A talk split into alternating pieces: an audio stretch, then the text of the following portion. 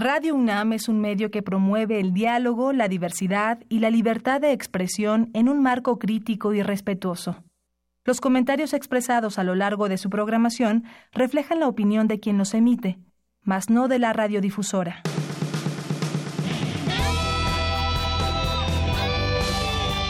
Prisma RU. Relatamos al mundo.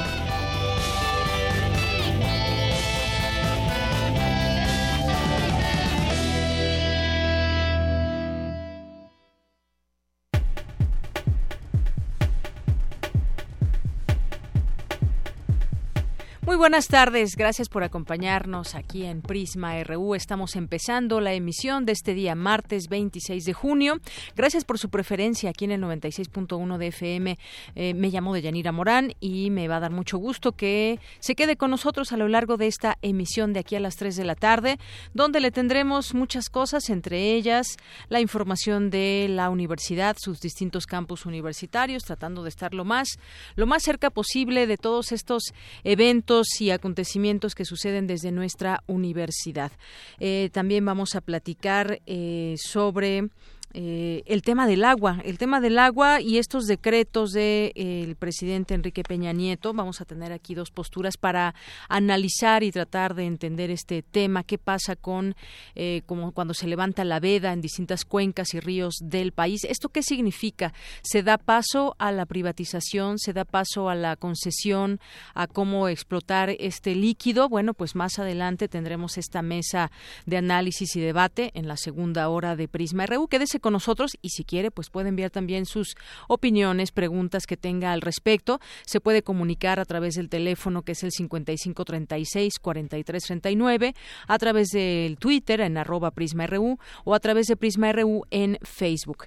Vamos a platicar de ello en la segunda hora. Y mientras tanto, también vamos a tener a Alejandro Toledo, que es ensayista y miembro del Sistema Nacional de Creadores de Arte, Boxeo y Literatura. Nos va a hablar de este tema el día de hoy en esta sección.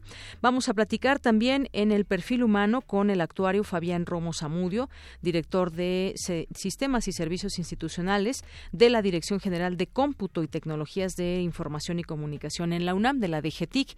Y bueno, pues con todo su amplio conocimiento sobre el tema de las tecnologías, pues tendremos oportunidad de escuchar eh, parte de su parte de su trayectoria académica y también algunas preguntas pues que tenemos quizás dudas muy actuales en torno a las nuevas tecnologías. También en este espacio mi compañera Tamara Quiroz entrevistará a Leonardo Herrera, profesor de la Escuela Nacional de Lenguas, Lingüística y Traducción de la UNAM para hablarnos del Congreso Internacional de Lenguas y Traducción. Así que no se lo pierda, quédese con nosotros. También tendremos la voz de Margarita Castillo que nos eh, nos tendrá aquí un poema, como todos los martes, o por lo menos eso tratamos. Las notas nacionales, internacionales que trae ahora eh, verificado.mx, esta plataforma para verificar información, información que pueda estar circulando y que sea que es falsa. Bien, vamos a tener todo esto, por supuesto, el hoy y mañana en la UNAM, donde los invitamos a distintos eventos que se realizan dentro de nuestra universidad. Así que, pues vamos a nuestro resumen informativo de hoy. Relatamos al mundo. Relatamos al mundo. Y en este martes 26 de junio, en los temas universitarios, las actuales generaciones de estudiantes de la UNAM serán las primeras en trabajar con computadoras cuánticas, asegura especialista y en unos minutos Dulce García nos tendrá los detalles. De no cambiar el nocivo hábito humano de tirar basura en las playas, para 2050 habrá más toneladas de plásticos que peces en el océano. No te pierdas la información con Cindy Pérez Ramírez. Bueno, ya hemos tenido un adelanto con las fotografías, las islas de plástico que tenemos en algunas partes del mundo y efectivamente en muchos lugares donde la gente acude a una playa y deja la basura, no solamente plástico, sino muchas otras cosas. Investigadoras universitarias hablan de las experiencias y narrativas sobre la lactancia. Cristina Godínez nos presentará la información más adelante. En México se debe establecer un programa de detección de cáncer de mama a la población abierta que aún no tiene síntomas, afirmó María Brandán del Instituto de Física. Mi compañera Virginia Sánchez nos explicará más adelante. Y en los temas nacionales, hoy destacamos el canciller Luis Videgaray viajó a Washington, donde se reunirá con legisladores estadounidenses para dar el posicionamiento del gobierno mexicano sobre las familias de migrantes separados en la frontera. El narcotraficante Joaquín El Chapo Guzmán no se declarará culpable de ningún delito ni colaborará con las autoridades estadounidenses, aseguró su abogado.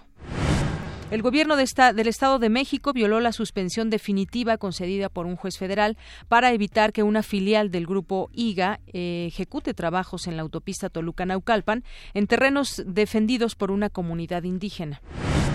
Todos los partidos políticos representados en el Congreso de San Luis Potosí pactaron desviar al menos 33.6 millones de pesos con el uso de una red de 51 empresas fantasma. Grupo Riobó presentó una demanda por daño moral ante el Tribunal Superior de Justicia de la Ciudad de México contra el candidato presidencial panista Ricardo Anaya Cortés. En el ciberataque del 17 de abril, en el que cinco instituciones financieras sufrieron el robo de casi 300 millones de pesos, los principales sospechosos son empleados bancarios. Tras el asesinato del candidato a diputado local por Morena, em, Emigdio López Avendaño, y de cuatro personas más, el gobernador de Oaxaca, Alejandro Murat, ordenó reforzar la seguridad en la región. Un juez federal ordenó a Zagarpa que impida el ingreso de papa fresca de Estados Unidos porque puede generar una plaga para otros cultivos en nuestro país. A partir del 2 de julio próximo iniciará la nueva verificación vehicular. La Secretaría de Medio Ambiente de la Ciudad de México informó que se realizará exclusivamente con previa cita. En temas de economía, ni los mercados ni el peso deberían ser sacudidos en caso de que el candidato de Morena, Andrés Manuel López Obrador, gane las, las, próximas elecciones, aseguró Jaime Cortina, un directivo de alto rango del Banco de México. En los temas internacionales, el presidente de Estados Unidos, Donald Trump, amenazó con imponer un gran impuesto sobre las ventas al fabricante de motos Harley Davidson, después de que la compañía anunciara trasladar parte de su producción fuera de ese país. Los cultivos de coca en Colombia aumentaron el 11% durante 2017 hasta alcanzar la cifra récord de 209 mil hectáreas, reveló una investigación publicada por el gobierno de Estados Unidos. Hoy en la UNAM, ¿qué hacer y a dónde ir? Te invitamos a la conferencia Cambio Climático y Comités de Ciudadanos en Defensa del Territorio, acciones locales para enfrentar un problema global, con la ponencia de Alice Poma, doctora en Ciencias Sociales por la Universidad de Sevilla y miembro de la Red Mexicana de Estudios de los Movimientos Sociales. Sus principales líneas de investigación son las emociones y la protesta, las experiencias autogestionada y los conflictos socioambientales, la cita es hoy, en punto de las 17 horas, en el anexo del auditorio del Instituto de Investigaciones Sociales, ubicado en el circuito Mario de la Cueva, en Ciudad Universitaria. Continúa la muestra académica del Colegio de Teatro de la Facultad de Filosofía y Letras, que hoy presentan la obra Despertar de Primavera, original del dramaturgo alemán Frank Wiedenkind, con la adaptación del actor y director de escena David Edia, esta puesta en escena plasma la historia de un grupo de adolescentes que se enfrenta a algunas de las grandes interrogantes que nos marcan en la adolescencia. El sexo, el suicidio, el amor y los altibajos de la pubertad. La función es hoy a las 17.30 horas en el Foro Experimental José Luis Ibáñez de la Facultad de Filosofía y Letras. La entrada es libre. Como parte del ciclo de cine comentado, se proyectará la película Paraíso, ¿cuánto pesa el amor? De la directora mexicana Mariana Chenilo, que narra la historia de Carmen y Alfredo, una pareja que lleva años de relación, pero con un grave problema, la obesidad. Ella decide unirse a un grupo para perder peso, lo que generará conflictos y una distancia cada vez mayor entre ellos. La función será hoy a las 17 horas en el Palacio de la Autonomía, ubicado en calle Licenciado Primo de Verdad, número 2, Colonia Centro. La entrada es libre.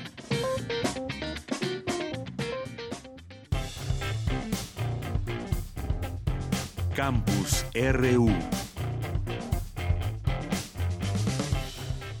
Y entramos a nuestro campus universitario de este día, es la una de la tarde con 15 minutos. Señala experto que las actuales generaciones de estudiantes de la UNAM serán las primeras en trabajar con computadoras cuánticas dentro de algunos años. Cuéntanos, Dulce García, buenas tardes. Deyanira, muy buenas tardes a ti y al auditorio de Prisma RU. Si hasta ahora nos han dejado sorprendidos los sistemas de inteligencia artificial, deberíamos saber que estos todavía se pueden mejorar aún más. Las computadoras cuánticas, que dicho sea de paso, no son un reemplazo de las máquinas clásicas, sino que son un complemento de estas, más adelante podrían ayudar a obtener nuevos algoritmos para la inteligencia artificial. Así lo señaló Robert Sutor, líder de uno de los proyectos más vanguardistas en el mundo sobre cómputo cuántico, al ofrecer la conferencia IBM Research from Moon Landing to Quantum Computing en la UNAM. Es la voz de la traductora. Y otra área posible de aplicación son los servicios financieros, la tecnología para las finanzas. Yo creo que es probablemente eh, durante el año próximo, que habrá muchos debates, ya habrá algunos este año. No me estoy refiriendo a la seguridad, aquí estoy hablando de los cálculos tan complejos sobre, por ejemplo, el minimizar el riesgo en una cartera que cambia muy rápidamente de instrumentos financieros derivados y cosas parecidas. Hay tantas posibilidades entre las cosas que están conectadas que manejan las computadoras clásicas. Así que estas son algunas de las áreas que verán las personas. ¿Cuándo comenzaremos a ver algunos usos de este tipo? Pues es aquí donde ustedes como estudiantes están en la edad perfecta, porque aunque ya tenemos algunas computadoras cuánticas, todavía son muy pequeñas. Deyanira, el experto, dijo que aunque ya se tienen algunas computadoras cuánticas, aún son muy pequeñas, pero advirtió a los estudiantes de la UNAM que ellos formarán parte de las primeras generaciones, que dentro de unos cinco años ya empiecen a trabajar con computadoras cuánticas. Y otra cosa importante es que también son lo suficientemente jóvenes porque sus mentes no están demasiado llenas con todo lo anterior. Es decir, que ustedes van a poder empezar a pensar en lo clásico en vez de tener que olvidar lo que han aprendido en los últimos 10, 20 o 30 o más años. Apenas recientemente pudimos construir las computadoras cuánticas, como ya dije, son pequeñas, pero estamos tratando de llegar a tal punto para el año 2020 para tener una ventaja cuántica donde podamos decir, es aquí en donde podemos demostrar concluyentemente que podemos hacer algo con las computadoras cuánticas, algo que o es imposible o sería mucho más difícil de hacer con otras y hablo de una mejora muy significativa, pero no hablo del doble, me refiero a miles de veces mejor, a millones de veces mejor. Es el reporte. Muy buenas tardes. Gracias, Dulce. Muy buenas tardes. Vamos ahora a continuar con mi compañera Virginia Sánchez. A pesar de que la mastografía es la técnica que permite detectar oportunamente el cáncer de mama y con ello reducir la mortalidad de nuestro país, solo el 20% de las mujeres se practican este estudio. Habrá que conocer también las razones por las cuales no acuden las mujeres que, ya están en edad de hacerlo. Cuéntanos, Vicky. Buenas tardes. Hola, ¿qué tal? Deyanira, auditorio de Prisma RU. Muy buenas tardes. Así es, pues en nuestro país el cáncer de mama es considerado un problema muy grave de salud pública. Se estima que anualmente hay un registro de 20.444 casos en mujeres, lo cual representa una incidencia de 35.4% por cada 100.000 mujeres.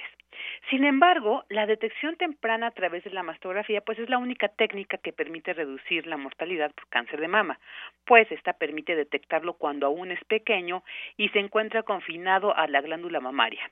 Con ello, pues también se puede, si se detecta tempranamente, pues se puede recurrir a un tratamiento menos agresivo y se incrementa la posibilidad de cura. Además, que la mastografía como método de diagnóstico también permite detectar lesiones subclínicas, es decir, las que no son palpables. Pero, como tú lo has dicho, lamentablemente, solo el 20% de mujeres en edad de practicarse este estudio se lo realizan de manera regular. Así lo señaló la especialista en física médica María Esther Brandan del Instituto de Física de la UNAM. Escuchémosla es el cáncer se origina en la glándula mamaria, tanto de mujeres como de hombres. El 1% aproximadamente de los casos de cáncer de mama ocurre en hombres.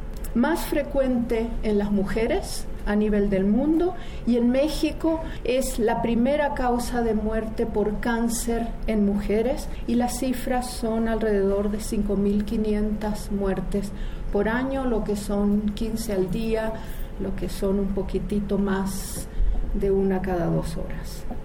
Sí, definitivamente cifras alarmantes. Y bueno, la experta universitaria también detalló que, por ejemplo, en países como Canadá, Reino Unido y Estados Unidos, en la década de los 90 disminuyeron los casos de esta enfermedad probablemente por la detección oportuna. Caso contrario en México, donde pues sigue siendo una constante o eh, hasta se ha dicho ha ido en aumento. Y esto a pesar de que según el Censo Nacional de Mastógrafos que en el 2017 realizó el Instituto Nacional de Cancerología, pues aquí se arrojó que existen los necesarios, los mastógrafos necesarios para poder establecer un programa nacional de mastografías donde las mujeres se realicen la prueba cada dos años. Es por ello que Brandan señala la necesidad de establecer un programa de tamizaje, no de detección oportuna, que se aplique a población abierta que aún no manifieste síntomas, lo cual aseguró pues permitiría una detección temprana y de esta manera reducir la mortalidad de mujeres de entre 50 y 69 años de edad y dijo y hasta de mujeres de más de 70 años, aunque pues para ello tengan que llevar a cabo en su cabalidad el programa que se les presente y pues llevarlo también, eh, realizárselo en la periodicidad determinada. Este es el reporte de Yanira. Pues muchas gracias, Vicky. Creo que las cifras hablan por sí solas y si ya tenemos estos ejemplos de Canadá, Reino Unido y Estados Unidos que han disminuido sus casos, quizás porque se detecta a tiempo, pues bueno, en México habremos, eh, ojalá, de, de ver hacia allá y tener estos diagnósticos tempranos para evitar así muchas muertes de miles de mujeres. Muchas gracias, Vicky. Gracias a ti. Buenas tardes. Muy buenas tardes. Vamos ahora con Cindy Pérez Ramírez. El espacio de la impartición de justicia es una vía fundamental para el cambio, hacer de la igualdad sustantiva una realidad tangible. ¿De qué se trata, Cindy? Buenas tardes. Deyanira, muy buenas tardes a ti y al auditorio de Prisma RU. Por segunda ocasión se celebró en el Instituto de Investigaciones Jurídicas de la UNAM el Congreso Internacional Buenas Prácticas en el Juzgar, el Género y los Derechos Humanos, en donde Celia Marín Sasaki, jueza del Poder Judicial de la Ciudad de México, se refirió a la importancia de adoptar la perspectiva de género. Recordemos que los organismos internacionales y sus convenciones, como la Convención sobre la Eliminación de todas las las formas de discriminación contra la mujer y la Convención Interamericana para prevenir, sancionar y erradicar la violencia contra la mujer, Belém do Para, las cuales México ha ratificado, así como diversas sentencias a nivel nacional e internacional que obligan al Estado mexicano a cumplir con los derechos de las mujeres y la transversalización de la perspectiva de género, han puesto en evidencia la necesidad de impulsar la construcción de una sociedad y una cultura integradoras, incluyentes y no discriminatorias. Vamos a escuchar. Nosotros venimos y acusamos, imputamos algo y primero, no, primero nos juzgan. A ver, ¿qué andabas haciendo a las 12 de la noche en la calle? ¿Qué andabas haciendo con esa minifalda en, ese antro, en ese bar, ingiriendo bebidas alcohólicas y con el escote hasta acá. ¿Qué andabas haciendo ahí? Fíjense, primero nos vamos por eso y se nos olvida que esa persona era la víctima. Y prácticamente estamos mandando un mensaje justificando al sujeto activo. Esa parte es muy delicada. ¿Por qué? Pues porque seguimos aplicando estereotipos, prejuicios y una serie de problemas que, que nos están afectando y más directamente a las niñas y a las mujeres. Nuestros tribunales colegiados ya nos están reponiendo procedimientos para que se aplique la perspectiva de género. Por su parte, Leticia Bonifaz, directora general de Estudios y Promoción de Desarrollo de los Derechos Humanos de la Suprema Corte de Justicia de la Nación, habló del trabajo de la oficina a su cargo. Lo que hacemos es mucho contacto con los tribunales locales, porque muchas veces tarda mucho en permear una idea de cómo resolvió ya una sala de la Corte o el Pleno de la Corte y lo que siguen haciendo todos los días los jueces. Encontramos las asimetrías con mayor claridad en el derecho familiar, en el derecho penal, en el derecho laboral, pero no significa que solo en esos derechos vamos a ver estas asimetrías y sobre todo de los prejuicios y de los estereotipos. Esta es la información que tenemos. Muy buenas tardes. Gracias, Cindy. Buenas tardes. Porque tu opinión es importante, síguenos en nuestras redes sociales, en Facebook como Prisma RU y en Twitter como arroba PrismaRU. Queremos escuchar tu voz. Nuestro teléfono en cabina es 55 36 43 39. Continuamos una de la tarde con 25 minutos. Ya está en la línea telefónica. Le agradezco mucho. Nos tome esta llamada a Raquel Aguilera. Ella es directora del programa de Amnistía Internacional eh, México. ¿Qué tal, Raquel? Muy buenas tardes. Bienvenida. Hola, muy buenas tardes, Deyanira. Muchas gracias por la llamada. Raquel, pues quisiéramos platicar contigo sobre una iniciativa que lanzó eh, Amnistía Internacional eh, junto con Artículo 19. Organizaron un tuitatón para el día de ayer y de qué se trataba. Bueno, pues era exigir directamente a los candidatos a través de a través de Twitter exigir propuestas concretas en cuatro temas específicos de derechos humanos, donde pues hasta el momento no se han visto claras completamente las propuestas que cada uno de los candidatos tiene. Cuéntanos cómo les fue y además si podríamos continuar con esta iniciativa. Sí, claro que sí, eh, Deyanira. Mira, esta, este tuitatón surgió de la estrategia que, como bien dices, en colaboración con Artículo 19 y MedGroup realizamos, que es una plataforma de monitoreo únicamente en Twitter de lo que están diciendo y no los candidatos a la presidencia de la República.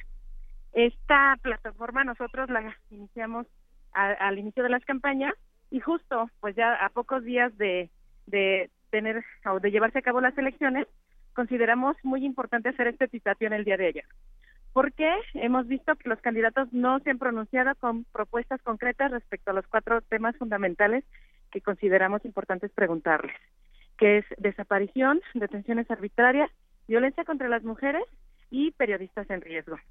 El día de ayer invitamos en distintos medios de comunicación a que pudieran entrar a la página México sin miedo 2018.mx, que es donde está esta plataforma de monitoreo, a todas las personas porque precargamos un tweet con los tagueados todos los candidatos para exigirles las propuestas. ¿Cómo nos fue? Pues te puedo decir que nos fue bien. Nosotros estamos contabilizando alrededor de 650 mil personas alcanzadas en Twitter el día de ayer en el Twitatón en donde les estuvimos exigiendo a los candidatos. Eh, desgraciadamente, de Yanira, lo que vemos es que no ha habido respuesta por parte de ninguno de ellos y para nosotros en Amnistía Internacional es una señal preocupante en el marco pues, de una persona que quiera dirigir este país. Claro, como sabemos ahora las redes sociales es un medio de comunicación muy rápido, muy directo y sabemos de muchas veces los llamados bots y demás, pero yo creo que también hay un gran número de personas de carne y hueso que tienen inquietudes, que tienen preguntas y que sobre todo quieren tener en cuenta esas, eh, esa posibilidad de conocer la propuesta específica de cada uno de los candidatos. Qué bueno que les fue bien. Yo te preguntaba, ¿se puede continuar con esta iniciativa y algún hashtag en especial? Sí, todavía la plataforma está abierta. Nosotros seguimos en México Sin Miedo 2018.mx con este mismo tweet precargado que abarca los cuatro temas y directamente se taguean a todos los candidatos, entonces les llegan directamente a sus cuentas. Invitarte a ti, a tu audiencia, que sigan entrando, que sigan titeando, porque nosotros, ¿qué vamos a hacer después de, del cierre de las campañas? Pues vamos a sistematizar lo que lo que vimos, lo que monitoreamos y con esta herramienta, este documento, pues vamos a compartirlo con la persona que resulte electa para pues exigirle lo que lo que dijo y lo que no dijo y respecto a las propuestas concretas de Yanira. Claro, porque vendrá un camino también muy largo por recorrer de seis años nada más para quien quede en la presidencia de la República y atienda estos temas y muchos otros. No son los únicos, pero en, con el tema de derechos humanos, que es lo que ustedes están viendo, pues son muy claros estos temas: desaparición forzada, violencia de género, agresiones a periodistas, detenciones arbitrarias. Pues nada más, eh, Raquel, invitar a la gente que se meta a esta plataforma México sin miedo 2018.mx X. Ahí se pueden encontrar estos también hashtags, México sin miedo 2018, elecciones 2018, y pues hacer esa, eh, esa fuerza unidos con todas las preguntas o la exigencia que tengamos hacia los candidatos. Así es, y pues invitarle a todos y te, te agradecemos muchísimo el espacio. Muy bien, pues muchas gracias Raquel Aguilera. Un abrazo. Muy buenas tardes. Hasta luego. Raquel Aguilera es directora de programas de Amnistía Internacional México y está lo que también platicábamos un poco el día de ayer y cuando salió esta eh, convocatoria del día después, también está esta convocatoria, iniciativa eh, el día después de las elecciones y tiene que ver con eh, varios compromisos, 12 compromisos en especial. La paz y la intolerancia no son sueño, deben ser una realidad, no al racismo ni al clasismo, no a un país que excluya a las personas con discapacidad. Todas y todos somos iguales y así debemos tratarnos. El otro no es mi enemigo, es mi complemento. Ejerzo una actitud crítica hacia nuestros gobernantes independientemente de mi, afiliación política y la de ellos. La corrupción mata, violenta y divide, no, lo no la tolero y denuncio a quienes la practican. Bueno, pues ahí están los distintos compromisos que se pueden consultar a través de Internet, también los pueden ustedes eh, leer y tener en cuenta cada uno de ellos. Respeto al medio ambiente, es el respeto a mí mismo, apoyo a la educación, la cultura, la ciencia y las artes, como los pilares sobre los cuales se construya cualquier proyecto de país.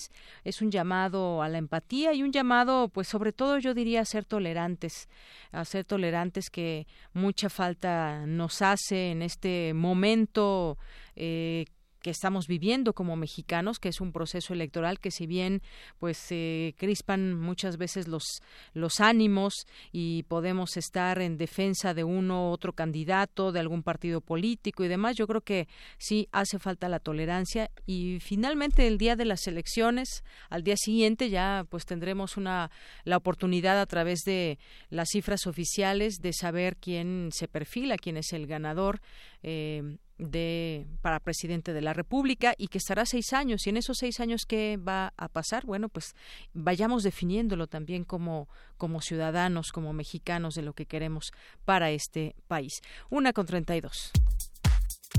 Tu opinión es muy importante. Escríbenos al correo electrónico prisma.radiounam@gmail.com.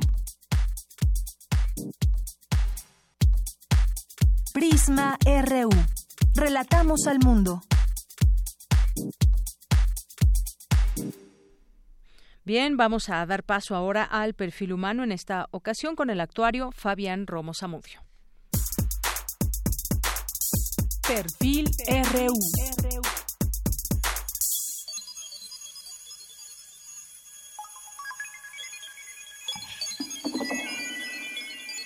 Vamos a platicar con el actuario Fabián Romo, que nos acompaña en esta ocasión aquí en nuestros estudios. ¿Qué tal, actuario Fabián? ¿Cómo estás? Hola, ¿qué tal? ¿Cómo estás? Gracias. Bueno, pues él nació aquí en la Ciudad de México, es actuario por la Facultad de Ciencias de la UNAM y diplomado en formación directiva en el Instituto Panamericano de Alta Dirección de Empresa y también está haciendo eh, un doctorado. Ya después platicaremos sobre estos temas, pero antes que otra cosa, eh, Fabián, maestro, yo te quisiera preguntar cómo es que elegiste esta carrera y cómo es que ahora te encuentras en este mundo de la tecnología, en el mundo del Internet, cibernético y demás.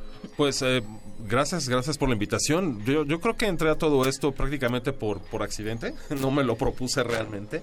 eh, es una historia muy sencilla. Cuando yo entré a la universidad, al Colegio de Ciencias y Humanidades, eh, me propusieron, este, había un, un, programa de alumnos sobresalientes y eh, había unos cursos que se daban en algo entonces llamado la de GESCA la Dirección General de Servicios de Cómputo Académico en Ciudad Universitaria. Yo soy egresado del CCH Vallejo. En primer lugar tenía que conocer bien cómo estaba Ciudad Universitaria. La de GESCA que ya ni existe. Ahora es la de GETIC. Es correcto. Exacto. Y bueno, me invitaron ahí a, a, a tomar un curso. Eh, fue algo muy, muy, muy simpático porque llegué derrapando el día último a inscribirme. Ya no había lugares y afortunadamente pude encontrar un lugar. Y desde entonces eh, tomé un primer curso de introducción a la computación, aunque ya tenía yo computadora propia, aquellos viejos sistemas Commodore que se compraban en las tiendas de autoservicio y que me había regalado mi padre. Eh, y había empezado a programar desde muy pequeño. Entonces, bueno, me metí a aprender un poco más de computación de lo que, o mucho más de lo que yo sabía en ese entonces. Y de ahí de, se desprendió una serie de, de proyectos, me invitaron a, a, participar en un programa de becas, recuerdo que era el becario más pequeño en cuanto a edad, en la, en la entonces de GESCA, para ser eh, programador, para desarrollar nuevos sistemas de información. Estamos hablando que tenía yo 15, 16 años. La mayoría de mis compañeros becarios ahí en la de GESCA tenían ya, pues estaban en el segundo o tercer año de la carrera. Y desde entonces me inquietó mucho esto de la computación, me parecía algo en lo cual no solamente se veía un futuro muy, muy interesante, sino que además todo estaba convergiendo hacia eso y creo que en ello no nos equivocamos muchas personas. Ahora lo vemos que es parte de nuestras vidas, es algo que traemos ya no solamente como un dispositivo que en aquel entonces estaba en un escritorio, sino es lo que traemos en el bolsillo. Exacto. Y prácticamente no podemos vivir sin eso. Antes de que entráramos aquí al aire, tuve, tuve oportunidad de platicar con, con Fabián Romo y estábamos recordando, pues, cuándo llegó la primera computadora aquí a nuestro país y que además a ti ti, eh, actuario, te tocó dar la explicación de esta supercomputadora. ¿Cuántos, cuál, era la capacidad que tenía? Me decías que había estado ahí, eh, eran los tiempos del rector Sarucán, eh, José Sarucán Kermes. Cuéntanos. Pues sí, esa, esa es una historia muy interesante porque, bueno, en efecto, este año se cumplen 60 años de la, de la primera computadora, no solo en México, no solo en la UNAM, sino en América Latina. en aquel entonces el, el, rector, el doctor Nabor Carrillo, fue invitado por un investigador de, de, ingeniería, que era el ingeniero eh, Sergio Beltrán, a que conociera los llamados cerebros electrónicos, ni siquiera se les llamaban computadoras. Y esta es una historia que me ha platicado gente con la que tuve la fortuna de colaborar, que venía desde esa época, que me tocó recibir mucha información de parte de ellos ahí en, en, en Dejesca, en Dejetic, y nos han platicado cómo eran aquellos tiempos del 58, finales de la, de la década de los 50, qué significaba un cerebro electrónico que no era otra cosa más que un amasijo de bulbos eh, y hacer unas cuantas operaciones por segundo comparado con lo que traemos ahora en los bolsillos. De ahí ha habido una evolución importantísima sin lugar a dudas como en todo el mundo y fue hacia finales de la década de los 80, 88, 89 que se planteó la necesidad de tener una supercomputadora, ya un equipo dedicado a la investigación mucho más sofisticado de lo que eran las, las computadoras de los 60, 70 que tuvo la UNAM y los 80 que estaban muy orientadas a la parte más administrativa, más operativa en ciertos ámbitos, pero no había un buen equipo para la investigación científica. en aquel entonces yo era becario y nos tocó participar en todo este proceso de la, de la selección del tipo de arquitectura de la computadora. La primera supercomputadora entró en operaciones en noviembre de 1991. Fue de la empresa Cray. Hoy en día la pueden conocer nuestros radioescuchas en, en el Museo Universum. Y, este, y para darles una equivalencia, una noción de cómo ha evolucionado esto, eh, bueno, esa supercomputadora decíamos en aquel entonces, precisamente cuando se dio la explicación al entonces eh, rector Sarucán en, en, el momento de la inauguración, pues era una computadora que era aproximadamente un millón y medio de veces más potente que aquella computadora de, de 1958, lo cual sonaba muchísimo. Y además había, tenía una capacidad de almacenamiento, lo recuerdo muy bien, de 16 gigabytes. Ahora, ¿cuánto tiene un teléfono? Enorme. lo que tiene hoy en día de los teléfonos más sencillos. Sí, sí. Y me acuerdo muy bien que hasta nos hicieron el comentario, ¿no? ¿Para qué quieren tanto espacio? Eso es demasiado, es un mundo de espacio. Bueno, ahora cualquiera se agota 16 gigas en una semana. No sabíamos de qué se estaba hablando en ese momento, qué venía, ¿no? Es correcto, era la época de los eh, floppies, de los, los, discos flexibles, digamos, de los discos duros, pues apenas de cierto Y que en un tamaño. floppy decías, no cabe ni una fotografía ahora con esta resolución que Así tienen es. los teléfonos. Hoy en día, una sola fotografía tomada en cualquier teléfono no cabría en un floppy, porque son, son fotografías de 2, 3 megas, al menos, de espacio. Y los floppies les cabía 1.44, 1.2 megas. Y tardábamos en llenarlos. ¿no? Además de todo, porque era increíble. Yo eh, de verdad me ponía a reflexionar cómo es posible que ahí guardara este desde tesis hasta Sí, este documentos, de investigación y, to- y todo cabía en un solo floppy. Ahora, ¿por qué no cabe ni en el Sí, sí. teléfono? Pero yo creo que es por toda la información que le metemos a los propios archivos, imágenes y una serie de cosas que los hacen más pesados. El punto es que eh, ahí eh, eh, esa, esa supercomputadora se echó a andar. Hoy en, hoy en día estamos eh, concluyendo ya el quinto año de operación de la quinta generación de supercómputo en la UNAM con la supercomputadora Mistly, que entró en operaciones en, 19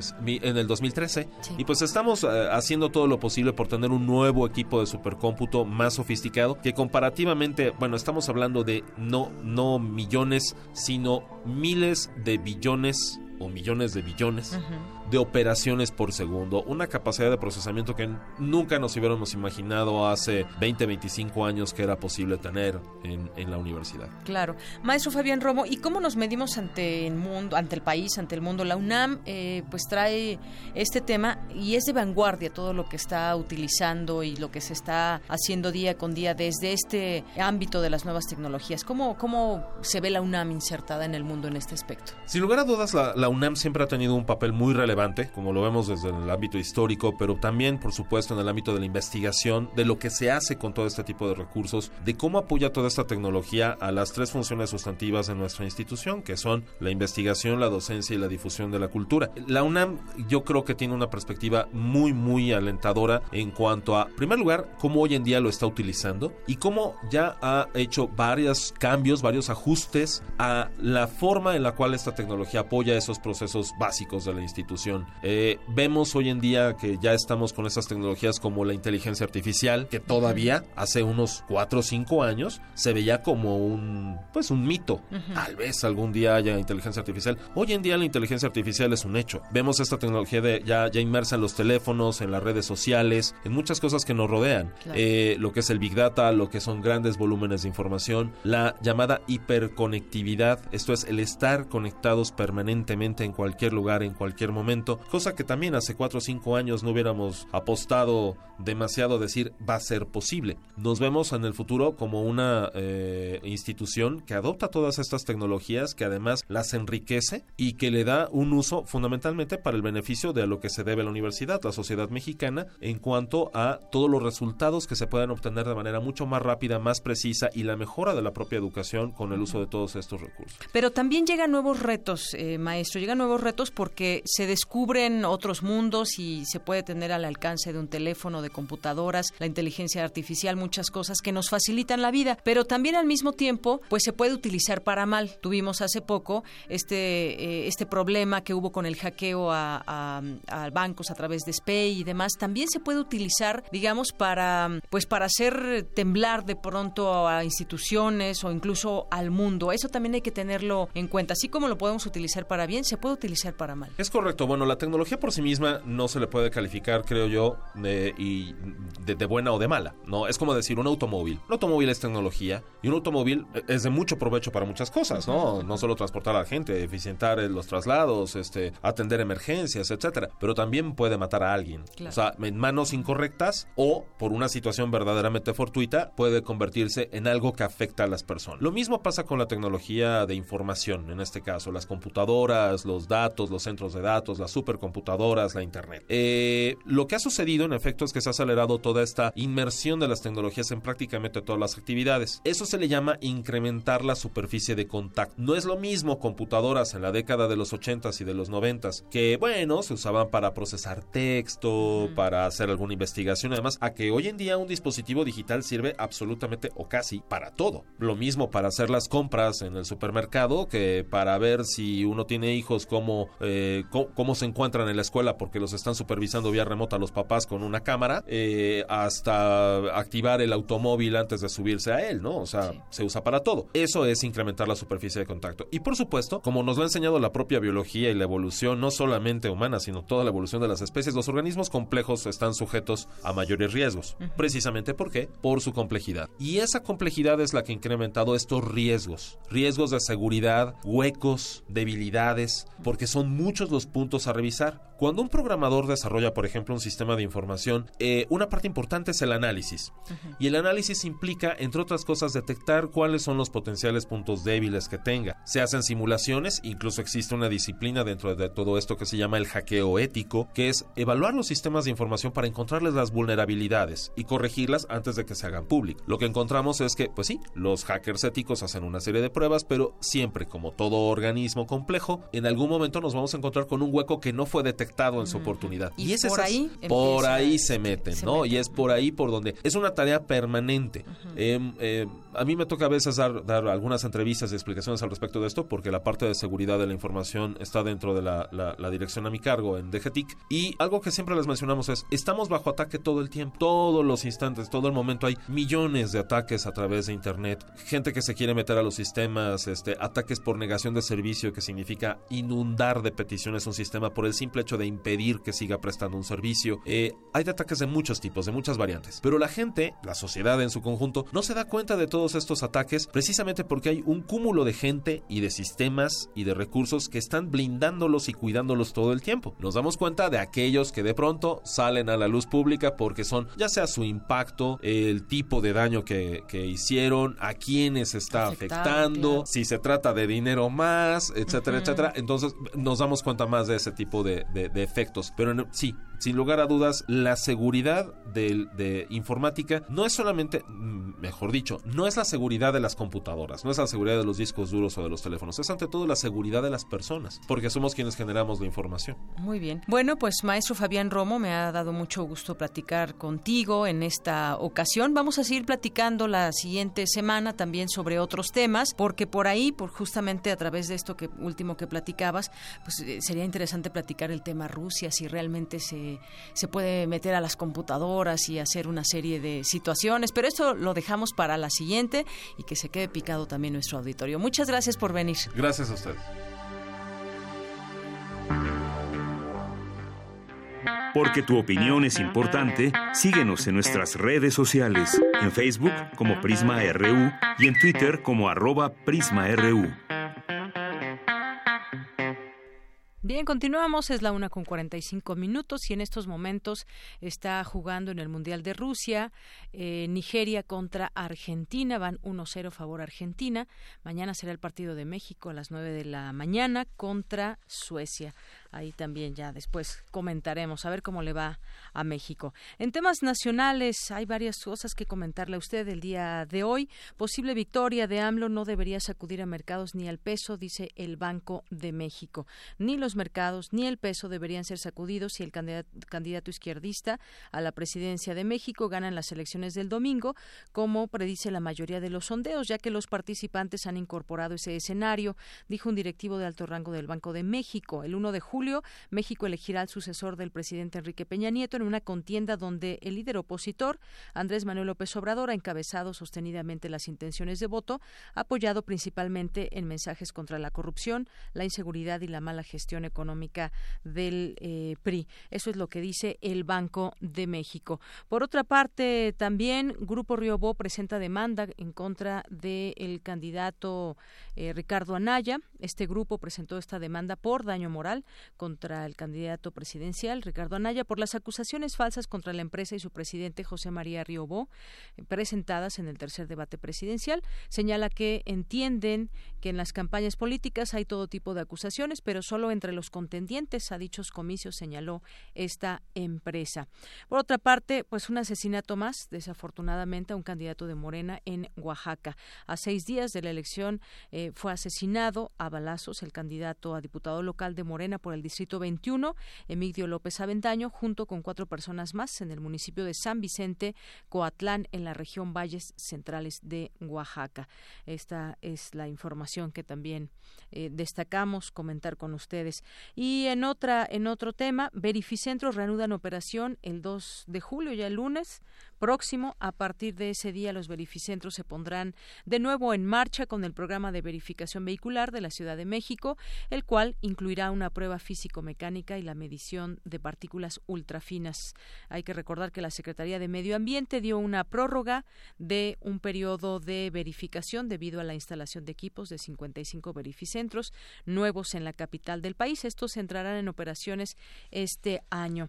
Y bueno, un par de notas que también hoy destaca la plataforma de verificado MX. Tres notas. Comunicado fake circula en WhatsApp. Declinan candidatos a Morelos por, eh, un, por Rodrigo Galloso, candidato del el PRD. Esta nota es falsa. Otra más. José Antonio Mid promete ayudar a niños en pobreza extrema. Prometió que de ganar la contienda implementará el programa Ningún bebé nazca en pobreza extrema para que esta propuesta tenga los resultados esperados. Hay dos vías. Aumentar el ingreso de los hogares de las personas en esta situación o asegurar que nadie sufra al menos tres de las seis carencias con las que se mide la pobreza en México, que son alimentación, seguridad social, servicios básicos de vivienda, salud, calidad y espacios de vivienda y rezago educativo. La propuesta de MID Curibreña se enfoca en la segunda opción. Debería eh, MID atender con ese programa a aproximadamente un millón doscientos cincuenta mil menores de cinco años que hayan nacido eh, y son pobres extremos. Y para que esta política sea posible de financiar, el equipo de Oxfam México ubicó cuatro programas sociales clave y bueno, pues solamente a través de esta vía es que se podría cumplir eso que dijo el candidato del PRI, José Antonio Mid. otra última que hoy trae verificado, otra nota, la encuesta publicada en el periódico El Universal el 25 de junio, no es de su autoría, estuvieron circulando alguna una encuesta que colocaba a Ricardo Anaya cinco puntos por debajo de López Obrador en intención de voto. Dicha encuesta también circuló por redes sociales, ambas acompañada por el logo del Universal. Este periódico aclaró que esa encuesta no pertenece a ellos. Eh, de hecho, el espacio de una página donde aparece está marcado como espacio publicitario y bueno, esta eh, encuesta pues es falsa, no tiene nada que ver con el periódico. Continuamos. Prisma RU. Relatamos al mundo.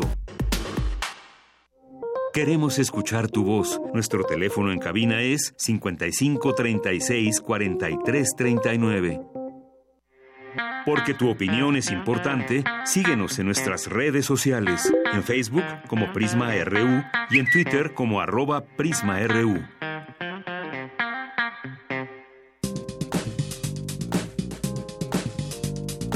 Cultura RU.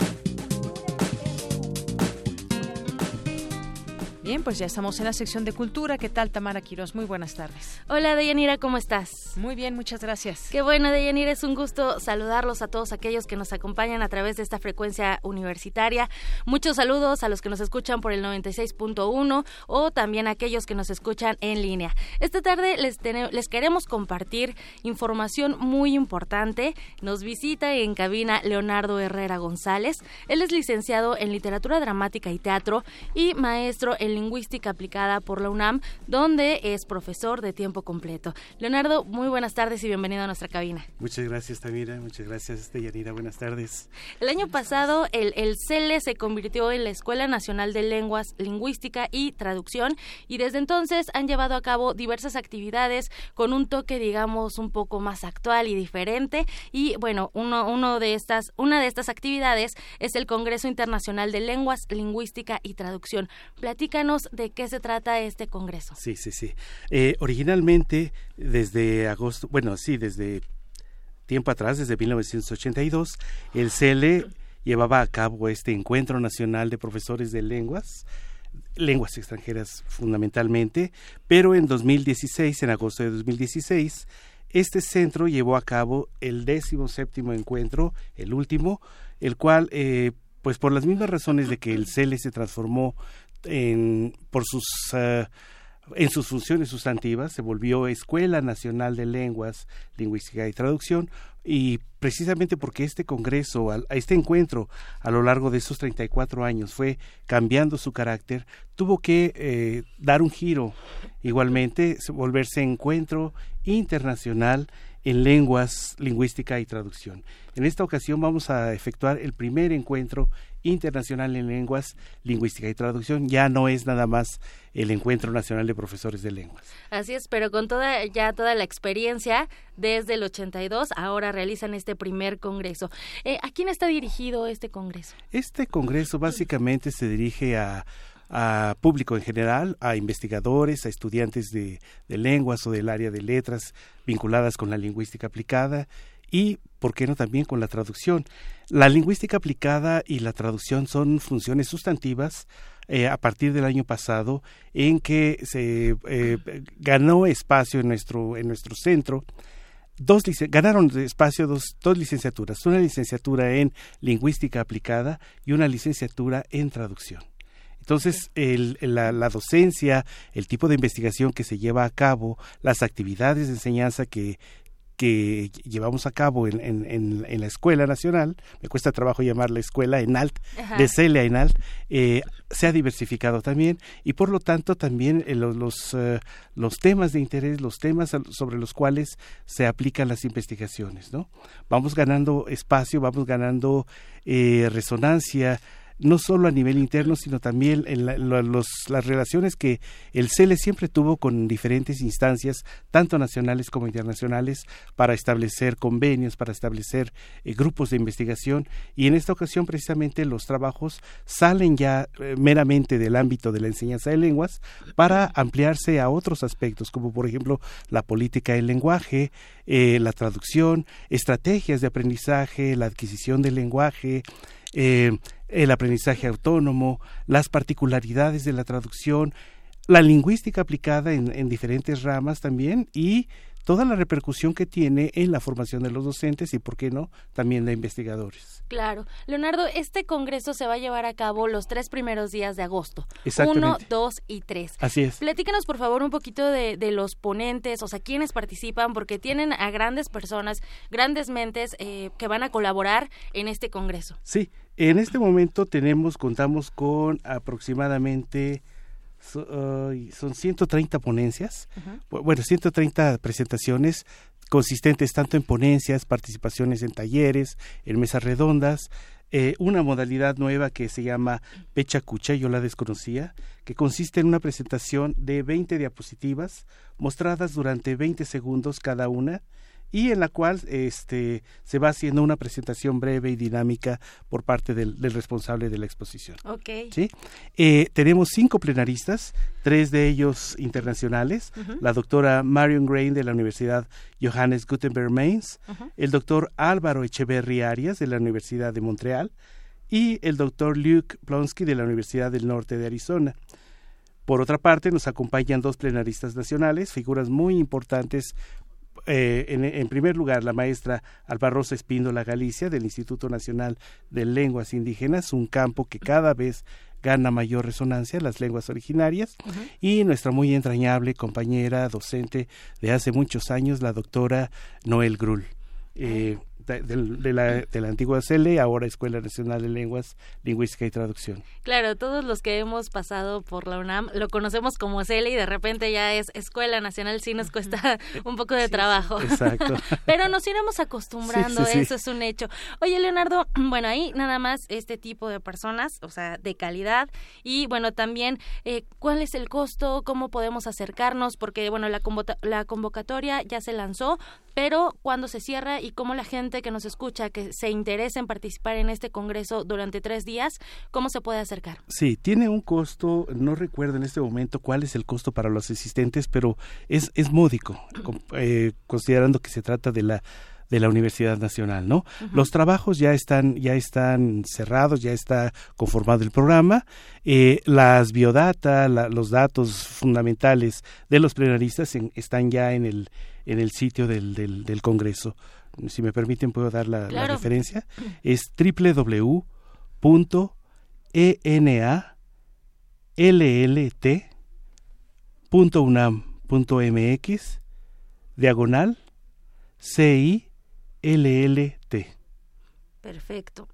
Así como las siglas de la ENALT. Exactamente, enalt.unam.mx, diagonal CILLT. Perfecto, ahí pueden visitar esta página para eh, consultar toda la información eh, y cómo participar sobre todo en este congreso. Y también, bueno, ah, les comento que ahorita antes de entrar a cabina platicaba con Leonardo y me dice que él eh, forma parte de, del comité que está creando el... Bueno, este... bueno, es que él, él, se dedica también al estudio de la lengua náhuatl, que es muy importante también del, del, del, del ENALT. Sí, bueno, este... Eh, de tiempo atrás ya se discutía la importancia de que la universidad diera cabida, diera espacio al estudio de las lenguas originarias. En este momento, la, con la cual se ha empezado, con la cual hay mayor mayor contacto es con, con la lengua náhuatl, enseñanza, enseñada desde hace aproximadamente siete, ocho años. No soy docente, estoy colaborando con el equipo que ah, eh, lleva a cabo acciones para asegurar o buscar una formación continua de los docentes de, de, de, la lengua náhuatl. ¿no? Precisamente mañana y pasado mañana vamos a tener un foro en el cual se van a abordar todas esas cuestiones, la política del lenguaje, el tipo de problemas que enfrentan los docentes para invertir en su formación continua y para llevar a cabo, no sé, acciones como eh, la, falta de programas, hay falta de programas, falta de materiales, el apoyo de las instituciones, etcétera. Entonces, todos los problemas que cada uno de los asistentes de diversas lenguas que van a estar en este foro, vamos a tratar de encaminarlos hacia acciones conjuntas que de, de alguna manera nos lleven a, a, emprender un camino cada vez más amplio, cada vez más, más enriquecido con, con, problemáticas compartidas, pero también con propuestas que nos lleven hacia, hacia estas acciones, ¿no? Excelente. Muy bien, entonces, bueno, pueden acudir desde mañana a la Escuela Nacional de Lenguas, Lingüística y Traducción, o bien pueden tomarse su tiempo para acudir 1, 2 y 3 de agosto para participar en el primer, ahora primer Congreso Internacional de Lenguas, Lingüística y Traducción. Y muy importante, eh, bueno, acercarnos también a esta escuela porque creo que es un espacio de intercambio en, en cuanto a la docencia, las lenguas originarias y las nuevas herramientas, eh, no solamente la diversidad lingüística, sino también cultural. Entonces creo que sí es importante acercarnos. Mientras, bueno, ahí está la invitación para este Congreso, Leonardo, para quien quiera acudir, para quien se interese. También lo vamos a compartir en nuestras redes sociales. Y muchísimas gracias por tu visita aquí a esta cabina, Leonardo Herrera González. Muchísimas gracias a ustedes, Yanira, Tamara, gracias. Yanira, bueno, nos despedimos por hoy y bueno, yo me despido y les deseo un excelente día. Muy bien, muchas gracias, Tamara. Gracias aquí a tu invitado. Vamos a hacer un corte, regresamos. Prisma RU. Relatamos al mundo.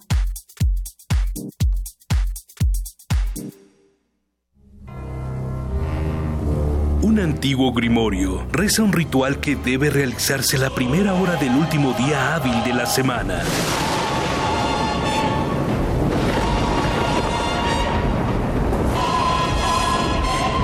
El invocador habrá de colocarse ante su aparato receptor y marcará en el 96, seguido del punto y el 1. Si se hace adecuadamente, el cielo debería sonar así.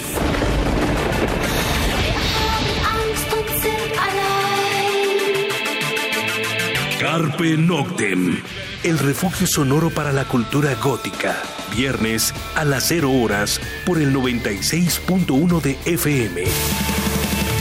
Radio. Experiencia sonora.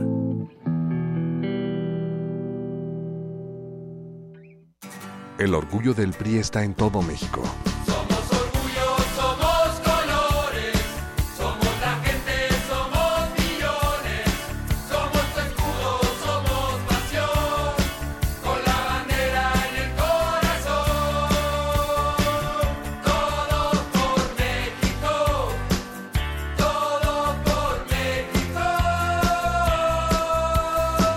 El orgullo del PRI está en su gente. No lo olvides. Entonces, ¿qué? ¿Te vas a seguir haciendo? ¿Vas a seguir permitiendo que todos estos políticos mediocres y corruptos... Sí, esos. Sigan haciendo lo que se les da la gana con nuestras vidas. ¿Te vas a quedar cómodo en tu casa ese domingo tan importante? Mientras estos tipejos siguen violando una y otra vez tus derechos. De una vez te digo. Que yo no. Pásate a la izquierda. Todo México se está pasando a la izquierda. El PT te acompaña. El PT te empodera. El PT está de tu lado. Un glaciar es una capa de hielo que se origina en la superficie terrestre. Su existencia es posible por la acumulación, compactación y recristalización de la nieve. Se sabe que cada glaciar contiene en su interior una historia musical que depende de su edad y su tamaño. Se sabe también que muy en lo profundo de las aguas polares, todos los glaciares están conectados entre sí. Glaciares, túneles infinitos para el fin del mundo. Jueves, 22 horas, por el 96.1 de FM, Radio UNAM. El agua viene muy sucia. Las autoridades no nos dan ninguna solución. Nos mandan las pipas, pero las pipas las tenemos que dar dinero, las tenemos que pagar. Hay delegaciones donde el agua está secuestrada. Hay fugas y no es potable. Hay quienes te amenazan con quitártela si no votas por ellos. El agua es un derecho humano, no es un botín político. Voy a llegar al Senado y como una mexicana más, defenderé tus derechos. Beatriz Pajés, PRI, también al Senado. Ciudad de México. Escucha a López Obrador. Hay quien está diciendo que va a meter a la cárcel a Peña. Usted no va a meter a la cárcel a Peña. Yo no, no voy a meter a la cárcel. Peña Nieto es corrupto. Sí. ¿Va a enjuiciar a Peña Nieto por corrupción? No. ¿Estaría dispuesto a perdonar y fumar la pipa de la paz con Carlos Salinas y Enrique Peña, entre otros políticos? Sí. Declaramos esta amnistía anticipada Perdonar la corrupción no es cambio. Vota por los candidatos a senadores y diputados del PRD.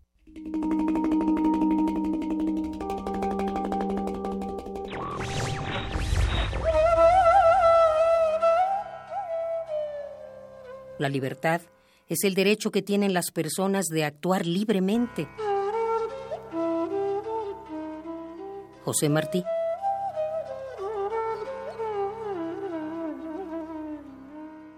Radio UNAM.